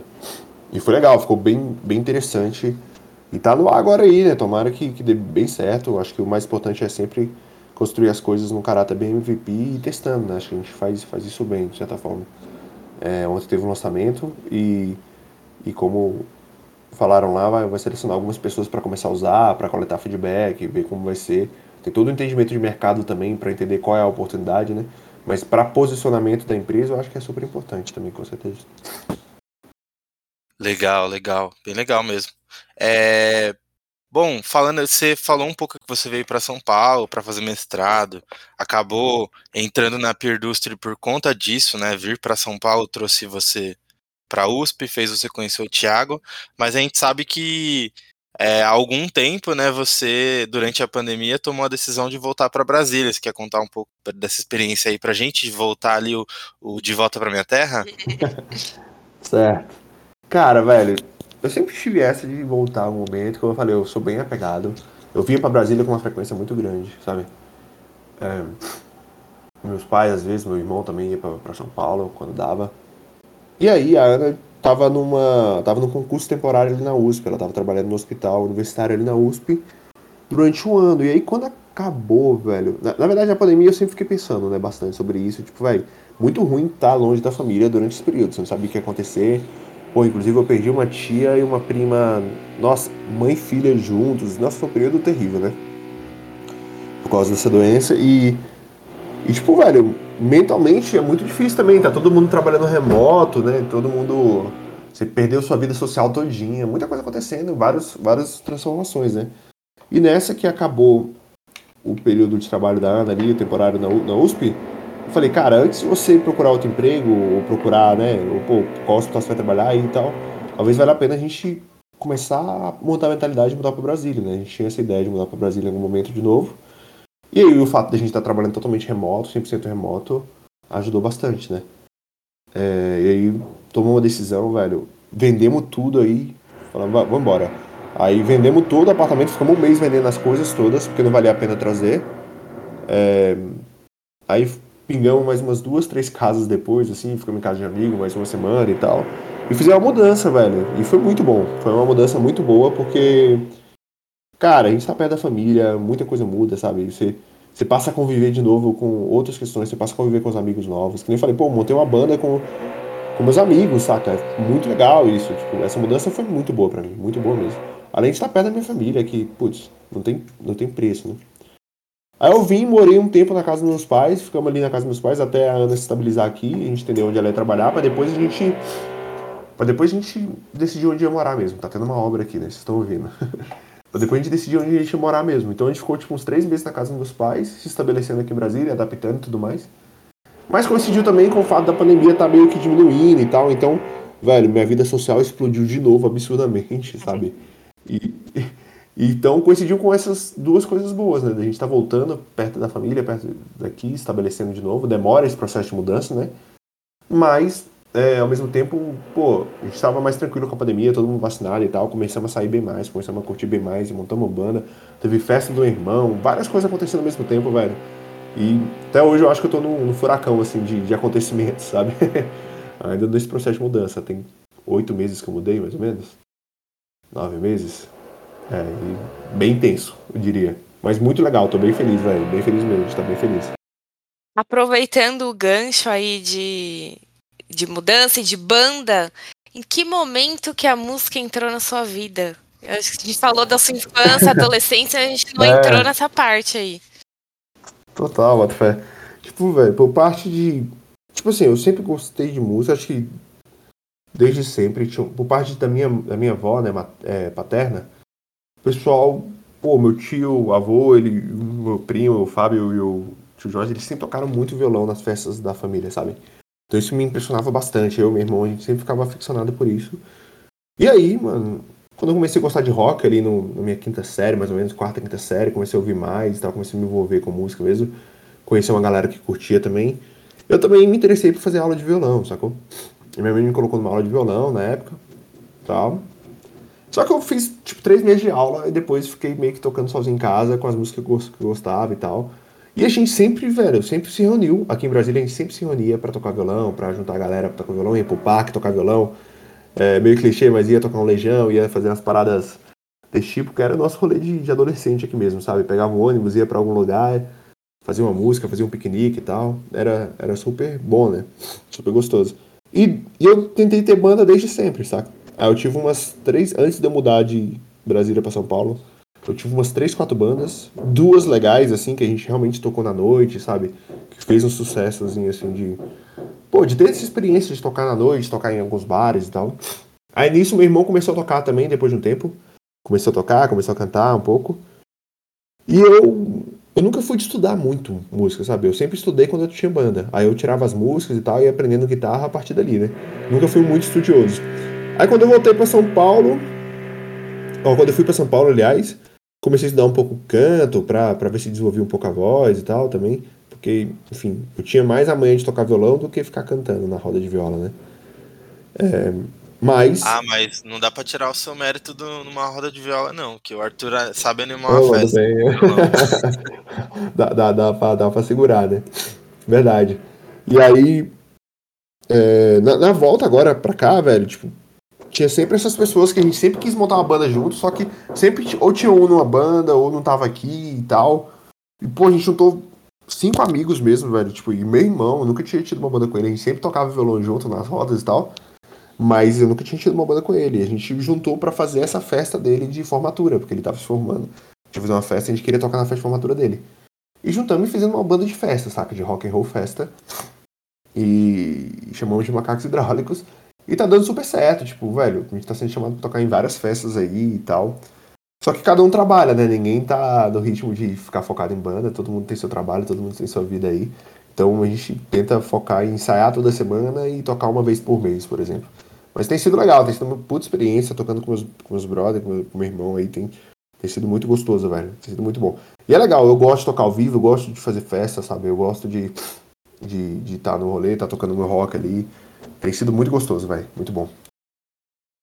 E foi isso a música. E, tipo, nunca saiu mais, né? Eu sou apaixonado por música. Eu acho que. Não sou um bom músico, tipo, eu, eu realmente um dia espero parar para estudar música, sacou? É, de fato. Voltar a fazer uma aula de violão, voltar a fazer uma aula de guitarra, é legal. Pensei em fazer isso em algum momento. Mas eu sempre me motivei de estar tá tocando ao vivo, de estar tá tocando com alguém. Aí eu. eu aí, aí que eu me engajava de realmente estudar, né? Então agora que eu tô com banda, eu voltei a estudar, final de semana eu fico tirando as músicas e tal. Aí fica com vontade de comprar equipamento, é outra, outra relação, né? Mas de ouvir eu sempre gostei bastante. E, e eu gosto de tudo. Basicamente tudo, assim, de música. Quer dizer, eu sou bem eclético, apesar do meu gosto principal ser rock and roll, enfim. Mas eu gosto bastante de outras coisas também. Eu gosto bastante de descobrir música, eu gosto bastante de ouvir. Sempre ouço trabalhando também. É, música Acho que o pessoal de Brasília tem bastante coisa com música, né? Tem bastante gente boa que saiu daí. É... E dá pra ver que a música tá na sua essência mesmo. Dá pra ver que a música tá na sua essência. Vai do, das, long, das longas madeixas aí, né? é, as madeixas são. Eu não sei se é uma coisa só de rock and roll também e tal. Acho que tinha várias coisas dessa parada de. Eu deixei cabelo crescer duas vezes, né? Já, né? Assim que eu saí do, do Bradesco, o Bradesco não podia deixar o cabelo crescer. E eu era da galera do rock, tá ligado? O Hellfire Club era a gente ali. E aí. e aí, velho, só gente... quem assistiu Stranger Things vai entender. É. e a gente, velho, era o Hellfire Club, a gente jogava Magic, era um dos nerdola ali na escola ali. E, porra, curtia rock and roll, metal pra caramba. Eu queria deixar o cabelo crescer, só que nem meu pai achava bom, meu pai sempre achou muito ruim na época. Porque ele era, pô, toda aquela vivência de bancário e tal. E o Bradesco também não podia, velho. Porque, tipo, teoricamente, os alunos do Bradesco saíam para trabalhar no Bradesco, sacou? Depois. Muita gente saía realmente para trabalhar no Bradesco. Uhum. Então, toda uma vivência totalmente diferente ali. E aí, velho, foi uma revolta, tipo assim, pô, agora eu tô livre e vou fazer o que eu quiser e, né? Deixar o cabelo crescer. Rapei o cabelo quando entrei na faculdade e depois disso, deixei o cabelo crescer. Aí eu cortei. Em São Paulo, nessas mudanças assim, parece que você também tem vontade de mudar. Cortei o cabelo curtinho, eu acho, que todo, eu acho que todo mundo quer essa foto do Arthur com a cabeça raspada. Ah, vou achar depois, vou mudar. Aí, cortei o cabelo curtinho, acho que eu tava com 18 anos, assim. E deixei crescer de novo, dessa vez rapando aqui nas laterais, né? Fui deixando crescer e tal, e tá até hoje aí. Legal. E, e faz Arthur... bem pra banda mesmo, é legal. Ajuda o visual né? do rock. Parece que você tá curtindo a música muito mais que todo mundo, que você tá balançando o cabelo. Total. É, bom, já que você abriu o coração aí que você é nerdola, né? A gente não costuma dar nome às pessoas, mas eu sei que você é um colecionador de action figure e uma pergunta: qual action figure você não venderia dos que você tem aí na sua casa? Cara, velho, na real eu tenho essa pegada de colecionador meio. O que, o que você não vai triste. deixar seus filhos tocarem. Não, eu, eu, espero que até lá eu esteja bem desapegado com isso, de verdade. Eu quero que hoje em dia, tipo, eu tive isso com meu pai, assim, e eu acho, eu acho um vínculo muito legal. De tipo, pô, meu, meu pai tinha vários brinquedos guardados, sabe? É, soldadinhos, pô, brinquedo muito mais simples, claro, né? E ele sempre botou pra gente brincar também e tal. Então, eu espero que quando chegar na minha hora, eu. Eu, não tenha nenhum apego, velho. Eles brinquem com tudo. É, é. E tomara que sim, né? De verdade, eu não tenho muito apego assim, não. Eu já tive mais, sabe? Até, um, até o Homem de Ferro. Aquele. Até é, Homem de tipo, Ferro.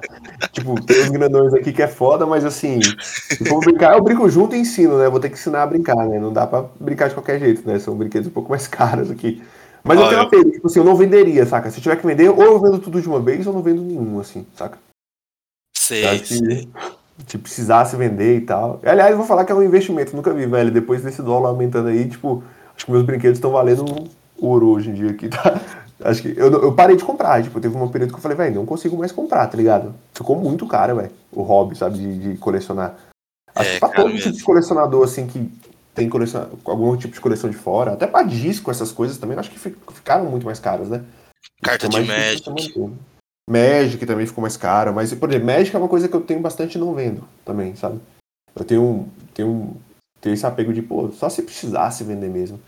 Por outro lado, sei lá, coisas de casa, igual, pô, a gente saiu de São Paulo, eu vendi tudo. Tava, desapeguei total, saca? Mas quando você coleciona assim, parece ter um apego específico por, por coleção, né? Legal. Bom, e, e só pela sua trajetória aí, a gente sabe que você viaja muito. Muitas vezes é por mudança, mas é uma pessoa que gosta de viajar. É de Bacurau para Minas. de Minas para de Minas para Brasília, de Brasília volta para Ubá. E qual, conta pra gente aí, qual foi a, uma, uma viagem que marcou sua vida, assim, que você acha muito marcante? Pode ser profissional, pode ser com a sua família, pelo Brasil, para fora do Brasil. Sim. Cara, pô, bastante viagem, ainda bem que eu pude viajar bem, assim, sabe? Eu vou dizer que tem algumas viagens bem importantes, assim. Eu acho que as primeiras vezes que, que você tá consciente, ó, depois de tempo que você, você tá morando em Brasília e tal, sai pra praia com sua família, juntando as famílias e tal, de Minas ali, mineiro na praia sempre é uma coisa feliz, né? Eu tenho lembrança ali de viagens com meu avô, vivo ainda e tal, então é, tem várias viagens dessas em família que são, são bem legais.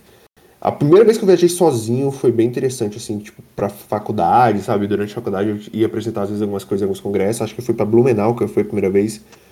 E foi muito legal. Foi muito legal de experimentar essa liberdade. Tipo, caraca, eu tô viajando sozinho, que loucura. Tudo, tudo é comigo, né? E tal.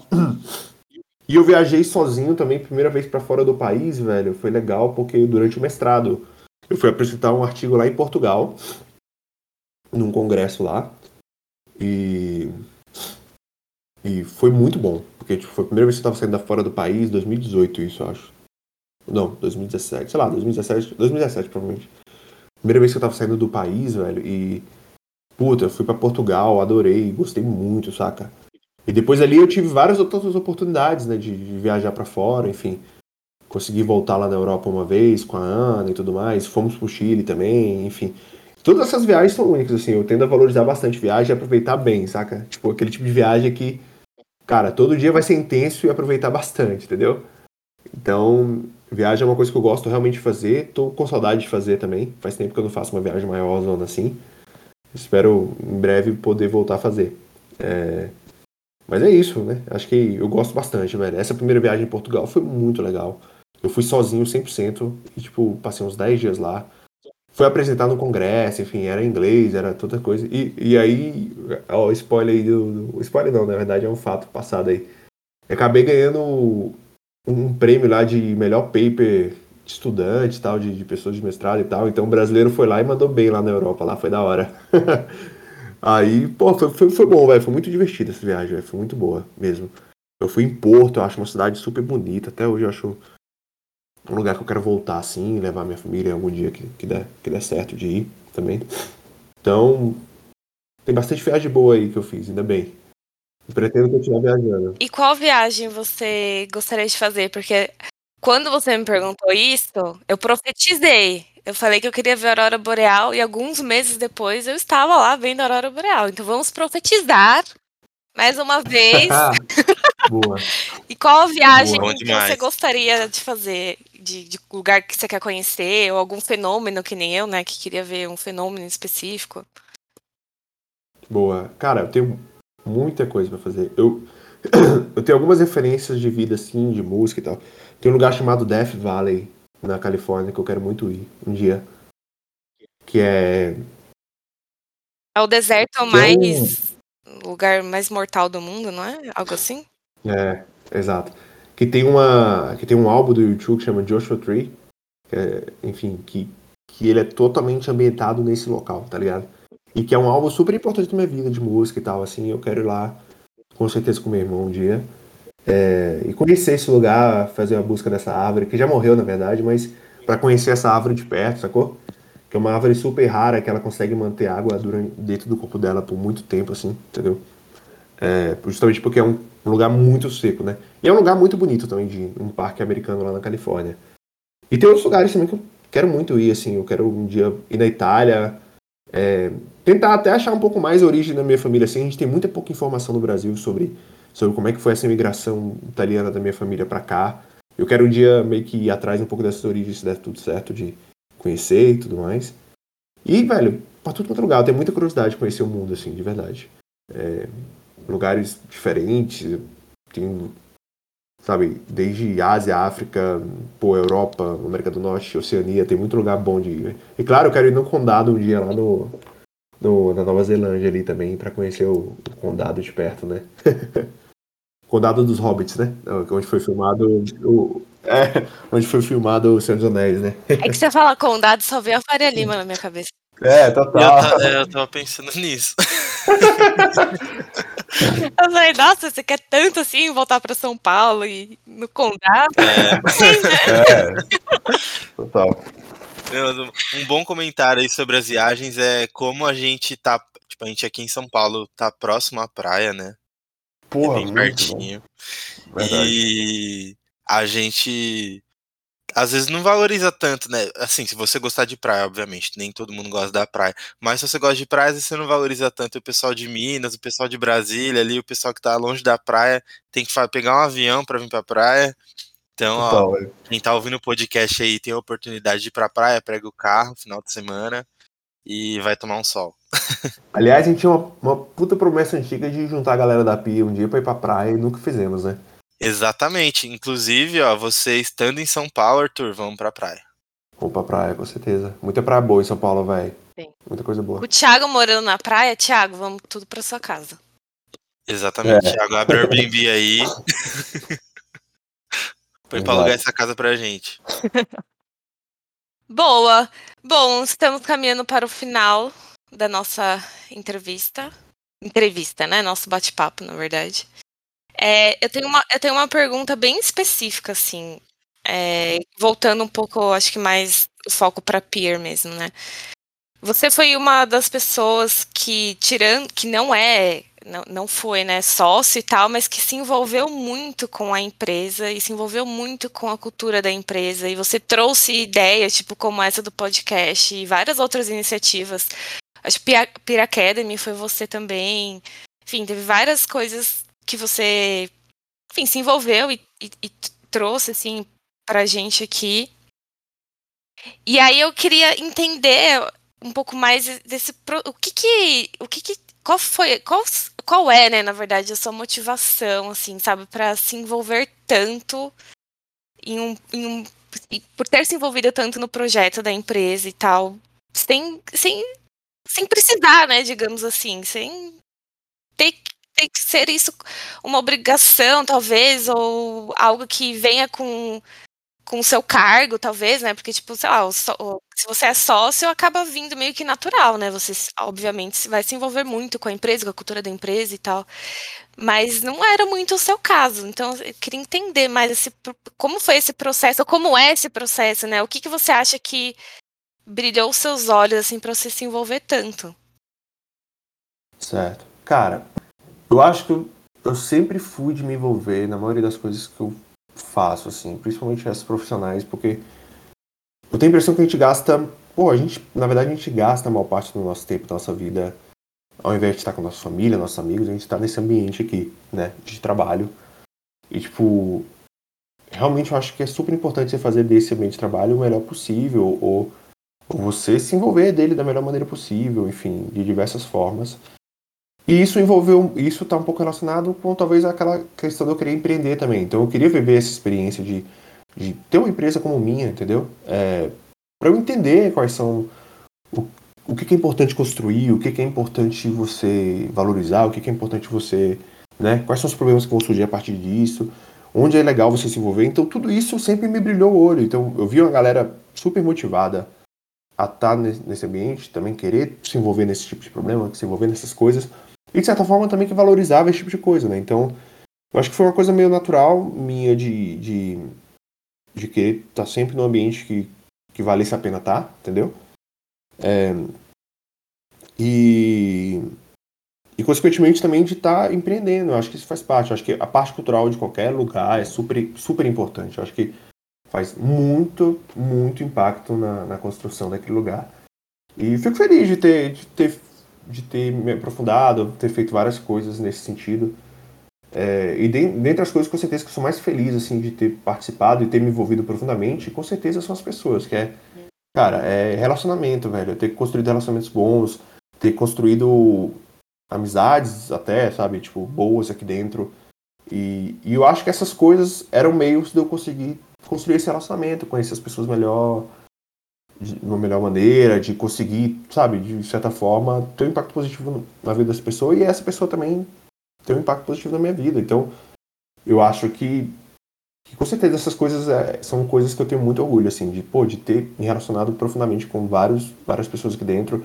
Infelizmente não tive a oportunidade de relacionar com todo mundo, porque, enfim, a gente está tá trabalhando remota e várias pessoas que a gente não conheceu presencialmente, mas, mas de fato eu acabo dando bastante valor para isso, sabe? Realmente. Que bom, que bom que, que, que, que é um impacto positivo, né? Tudo bem. Com certeza foi, Arthur. Com, com certeza vários é, impactos positivos. É, bom, como a Isa falou, né, a gente está caminhando para o final. Deixar um pouco aqui a minha impressão dessa conversa. Arthur, é sempre um prazer poder conversar com você é, trazer você aqui para o podcast que você criou já era uma ideia antiga, esse dia chegou. É, foi essa conversa foi muito massa. Você é uma pessoa muito é, é cheia de, de coisas boas para falar, cheia de experiências boas para compartilhar. Uma pessoa com uma energia muito muito top. Quem te conhece de perto sabe, porque no online a gente acaba sendo um pouco mais. É, é, a gente é um pouco diferente, né? No online, um pouco mais pragmático mas quem a gente conhece pessoalmente sabe. Inclusive a Isa falou desse ponto aí de cultura, de trazer projeto, de trazer ideia. É, você fora do ambiente de trabalho também é essa pessoa que quando a gente está juntos bebendo, se divertindo, é aquele que traz o assunto, que não gosta de ver ninguém quieto, que traz uma dinâmica, que traz uma brincadeira, que conta uma piada. Então, isso já está em você, já é de você é, leva isso para a sua vida, porque isso só traz coisa boa para você e principalmente para as pessoas que estão ao seu redor, aí, a sua família, as pessoas Obrigado. que você ama. É, bom, é falar aí para os nossos ouvintes que esse podcast é um, é um podcast um pouco diferente. Geralmente a gente, a gente conta a história das pessoas que construíram essa, que construíram a história dessa empresa, que vão construir, mas hoje é, não vou dizer infelizmente, mas hoje essa conversa é um pouco diferente porque marca também um ponto de, de mudança na vida do Arthur, que é uma pessoa que passou por várias mudanças e, e, e é uma pessoa que está sempre em constante evolução. Então, acho que tá todo mundo nesse momento atual, né, todas as pessoas que estão na empresa já estão sabendo que o Arthur vai se despedir da empresa, ele vai traçar novos caminhos aí, vai trazer mudanças em novos ambientes onde ele quiser está, que a gente sabe que ele tem competência para estar onde ele quiser. E, bom, deixar os meus agradecimentos aqui pela conversa, deixar os meus agradecimentos pela, pelo companheirismo, pela amizade que a gente criou nesse tempo, pelo tempo que a gente teve a oportunidade de trabalhar junto e pela e, e, pela sua postura que fez com que eu me espelhasse como profissional. Hoje, se eu, muita coisa do que eu sei, muita coisa do que eu sou, muita coisa do que eu faço, e que eu compartilho com as pessoas vem de você. É, foi bom que o pessoal de Brasília veio para cá, para São Paulo, porque eu pude ter um bocado de gente para poder me espelhar e para me ajudar em um momento conturbado ali de transição de carreira, que me trouxe ótimos frutos. Então, obrigado e deixa um pouco a palavra com a Isa, daqui a pouco você vai ter tempo de falar também.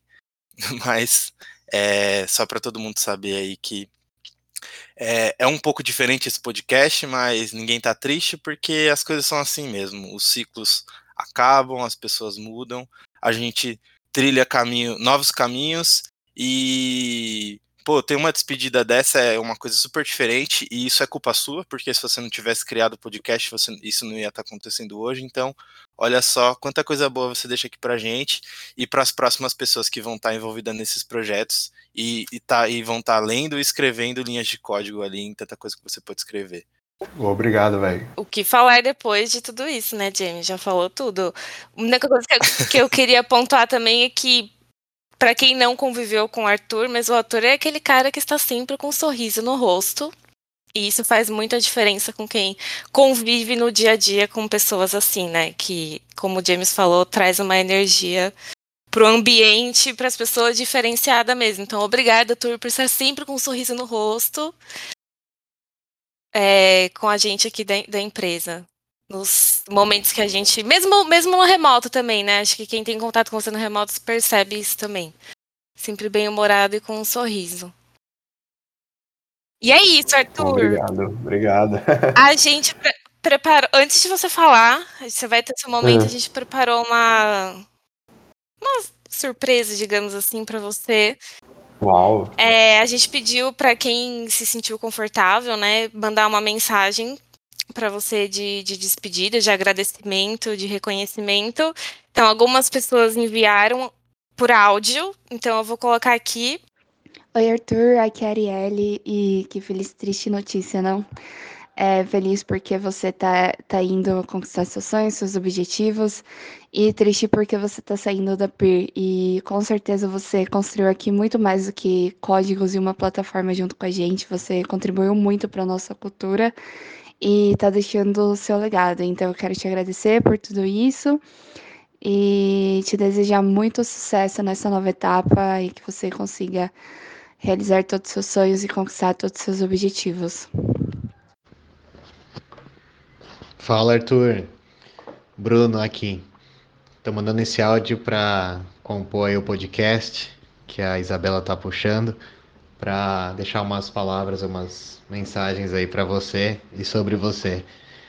Então, o Arthur ele chegou no time há bastante tempo e pouco a pouco a gente foi ficando mais próximo, mais mais amigo, mais íntimo, né? E a gente teve bons, excelentes momentos fora da empresa aqui, é, na vida pessoal. Muita coisa legal aconteceu. A gente foi em show, foi em festa, foi fazer passeio normal, foi fazer um monte de coisa. Foi muito legal mesmo. E aí ganhei um amigo e, e no, no espaço é, de trabalho também foi uma experiência assim muito, muito legal mesmo. Aprendi bastante com o Arthur, é, sempre muito profissional, muito inteligente, muito profundo nos temas que tocava. E, e para quem conhece o Arthur sabe que é uma pessoa especial, realmente se, importa muito com as pessoas, que talvez uma das coisas mais importantes aí da vida. E é um cara exemplo disso. Em várias ocasiões isso fica muito claro, ficou muito claro no, no, em todo o relacionamento que a gente teve até aqui. E em nome da empresa, só, só tenho a agradecer mesmo essa passagem, é, tudo que ele ajudou a construir, muita coisa legada que vai ficar, muita coisa boa que ele ajudou a criar que vai continuar. E é o que eu falei para ele, e aí deixo, deixo claro, né, que é, a amizade continua, a gente continua tentando se encontrar aí, logicamente aí um pouco mais longe agora com ele em Brasília, mas tem muita coisa ainda para rolar, muita coisa legal para ser vivida. Obrigado, Arthur, por toda a dedicação e por todo o apoio, por tudo que você ajudou a construir. E eu tenho certeza que você continua aí torcendo por nós. E a gente continua aqui na luta para construir tudo que a gente acredita que tem que ser feito para causar esse impacto que a gente quer deixar nossa marca na, na história da manufatura. Um abraço. Fala Arthur, beleza, cara? Edu Gonzalez por cá, deixando essa mensagem aqui. É um pouco, um pouco triste saber que você tem que ir da Pier, né, cara? Mas ao mesmo tempo me sinto muito feliz por, por te ver assim, contente e, com um novo ciclo que em breve vai, vai se iniciar aí. Quero dizer que, que esse tempo que trabalhamos juntos aí foi para mim muito especial, a forma como me recepcionou. É, cheguei, você ainda estava de férias, mas quando retornou aí, você mostrou rapidamente ser uma pessoa simples, determinada, inteligente, pontual sempre no possível aí promover oportunidades para a nossa interação, ouvir um pouco sobre mim, sobre minhas histórias e tantos outros aí da Pia. Sei que, que não são tantas as interações assim como gostaríamos, né, cara, mas as que tivemos com certeza cria uma, uma amizade aí sincera e leal, conta sempre comigo aí no, no que precisar sempre e quero que, que nunca esqueça o quanto você é uma pessoa incrível, cara. Sei que em algum momento ainda vamos nos rever aí. Quero que, que seja feliz, desejo aí para você felicidade, que você construa aí seu império e que viva todos os seus sonhos, porque você merece demais. Deus abençoe aí, siga aí sempre com muita esperança, confiança no seu coração. E é isso aí, um abraço, Arthur. Saúde sempre e só alegria. Tamo por cá no que precisar. Um abraço, meu irmão. Fala, mestre Arthur. Você está sóbrio? Cara, sucesso para você. Tudo de melhor, tudo de bom nessa nova jornada. Muito obrigado por tudo, por todas as brejas, todas, todo o conhecimento compartilhado é, e todo o aprendizado aí que você passou para a gente em todo esse período que ficou com a gente, cara. Um forte abraço. Nossa amizade continua e vamos para cima, cara. Espero vê-lo em breve. Aquele abraço. Oi, Arthur. É a Lívia por aqui. Queria dizer que foi um prazer te conhecer, poder trabalhar com você, mesmo que seja de uma forma indireta. Tenho certeza que você vai fazer muita falta aqui na Pier, mas vim aqui para te desejar muito sucesso nessa nova etapa, que você seja muito, muito feliz e conta com a gente por que precisar. Ei, Arthur, primeiramente quero dizer que foi muito bom esse convívio com você aqui na Pier. Sabe que você vai fazer muita falta como pessoa, como profissional incrível que você é. é quero agradecer também por todo o suporte, por toda a ajuda e desejar muito sucesso nessa sua nova jornada. Obrigado, obrigado demais, véio. da hora demais. Muito boa, que surpresa. Que surpresa, velho. Puta, mano. É, já tá na hora de falar? Agora é seu momento, agora é seu momento. Não, depois vou... depois a gente manda o áudio pra você chorar no banheiro, mas. Não, é difícil, velho. Eu vou falar sincero que é muito difícil encerrar ciclo, velho. Isso porque eu fiz bastante isso, mas todos esses ciclos eu sou. Eu sou. É, para mim sempre é difícil. E, e especialmente da Pia aqui, que com certeza foi meu ciclo profissional mais importante. E e pessoal também é importantíssimo, como o pessoal falou aí, pô, tive a oportunidade de interagir com muita gente de diferentes formas e construir bons relacionamentos, que é o que a gente mais leva para a vida no final das contas, né? É... Eu estou muito feliz por tudo que a gente construiu aqui, de verdade, tanto no âmbito pessoal quanto no âmbito profissional. Acho que a gente fez coisa demais, demais mesmo. Eu tenho certeza que tipo a empresa tá tá no melhor estágio dela para para continuar fazendo o que for daqui para frente. E claro que, que qualquer pessoa que sai, ela acaba deixando espaços para ser preenchidos mesmo, entendeu? Então acho que é a oportunidade de todo mundo também aí que tiver a oportunidade, velho, aproveita o espaço que está sendo deixado para para se engajar ainda mais aí no, nesse propósito, que é um projeto muito da hora, muito da hora mesmo. Eu sou muito feliz, velho, muito feliz por tudo que a gente construiu aqui, velho, muito orgulho mesmo de construção de, de produto, de pessoas, de todo o relacionamento que a gente teve. E sou muito grato, grato de verdade para todo mundo que eu pude me relacionar aqui dentro, é, com que eu pude interagir, porque cada um de vocês me ensinaram alguma, alguma coisa de uma forma diferente que eu vou levar para a vida é, da, da melhor maneira possível, de verdade. Espero que aqueles que eu não tive a oportunidade de conhecer pessoalmente ainda, que a gente tenha a oportunidade em breve, é, perder se está marcado na minha história, é, com certeza da melhor maneira possível. E estou muito orgulhoso de tudo que eu construí aqui dentro, de tudo que eu fiz aqui dentro e muito orgulhoso de tudo que a gente construiu junto aqui dentro, velho. De verdade, eu agradeço demais a oportunidade, esse tempo que a gente passou juntos. É, é difícil embora, é, é, é, triste encerrar ciclos, mas às vezes é, é, importante também. E com certeza, com tudo que eu, tô, que eu botei na minha bagagem desse período que eu estou aqui dentro, que eu fiquei aqui dentro, é, eu tenho tudo para seguir em frente da melhor maneira possível, com certeza. Muito obrigado, Piers. Muito obrigado para todo mundo mesmo.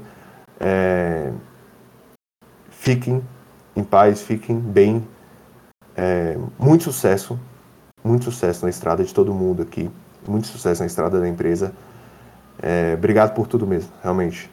Eu vou, eu não vou falar muito porque eu já chorei demais nessas despedidas todas que eu tenho feito e, e, e chega, chega. Agora é realmente o momento de, de, uma nova, de uma nova fase e, e como vocês falaram, pô, Estou feliz também, estou muito feliz de estar tá seguindo e estou muito feliz de, de, da empresa estar tá no estágio super, super bom, super bom para continuar da melhor maneira possível com os desafios maravilhosos aí para frente. Obrigado, gente. Obrigado a todo mundo. Obrigado pelo pessoal do podcast aqui. Tá em ótimas mãos.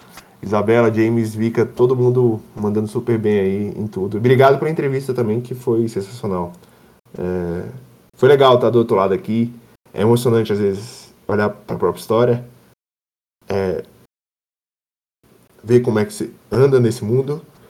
E, e esse passo aqui foi super importante da Pia. Foi muito, foi muito relevante na minha vida. Obrigado, a gente se encontra em algum lugar, tá bom? É, é valeu. Valeu por tudo aí. E vou deixar aí já o recado que se um dia ocorrer um encontro presencial com todo mundo e tal, você está convidado, Arthur. Por mim, ah, é boa. você está convidado a participar. Beleza, sucesso, mas. Obrigada. Vamos sim, vamos sim. Isso vai ser bom. e quem vier em Brasília me avisa também que a gente se encontra por aqui e tal, velho. Qualquer suporte, pode contar comigo aí, gente. Tamo junto. Obrigado, beijo. Tamo junto. Obrigado pela conversa. É, a entrevista foi ótima pelas emoções, pelo, por tudo que a gente compartilhou. E o peer-to-peer -peer é uma iniciativa legal mesmo para a gente poder revisitar um pouco a nossa história, compartilhar um pouco do, do que a gente passou, né? Acho que todo mundo tem, tem algo bom para tirar dessa conversa. E é isso, pessoal. Boa. Beijos fortes. Abraço. Valeu, até o próximo. Valeu, gente. Até o próximo.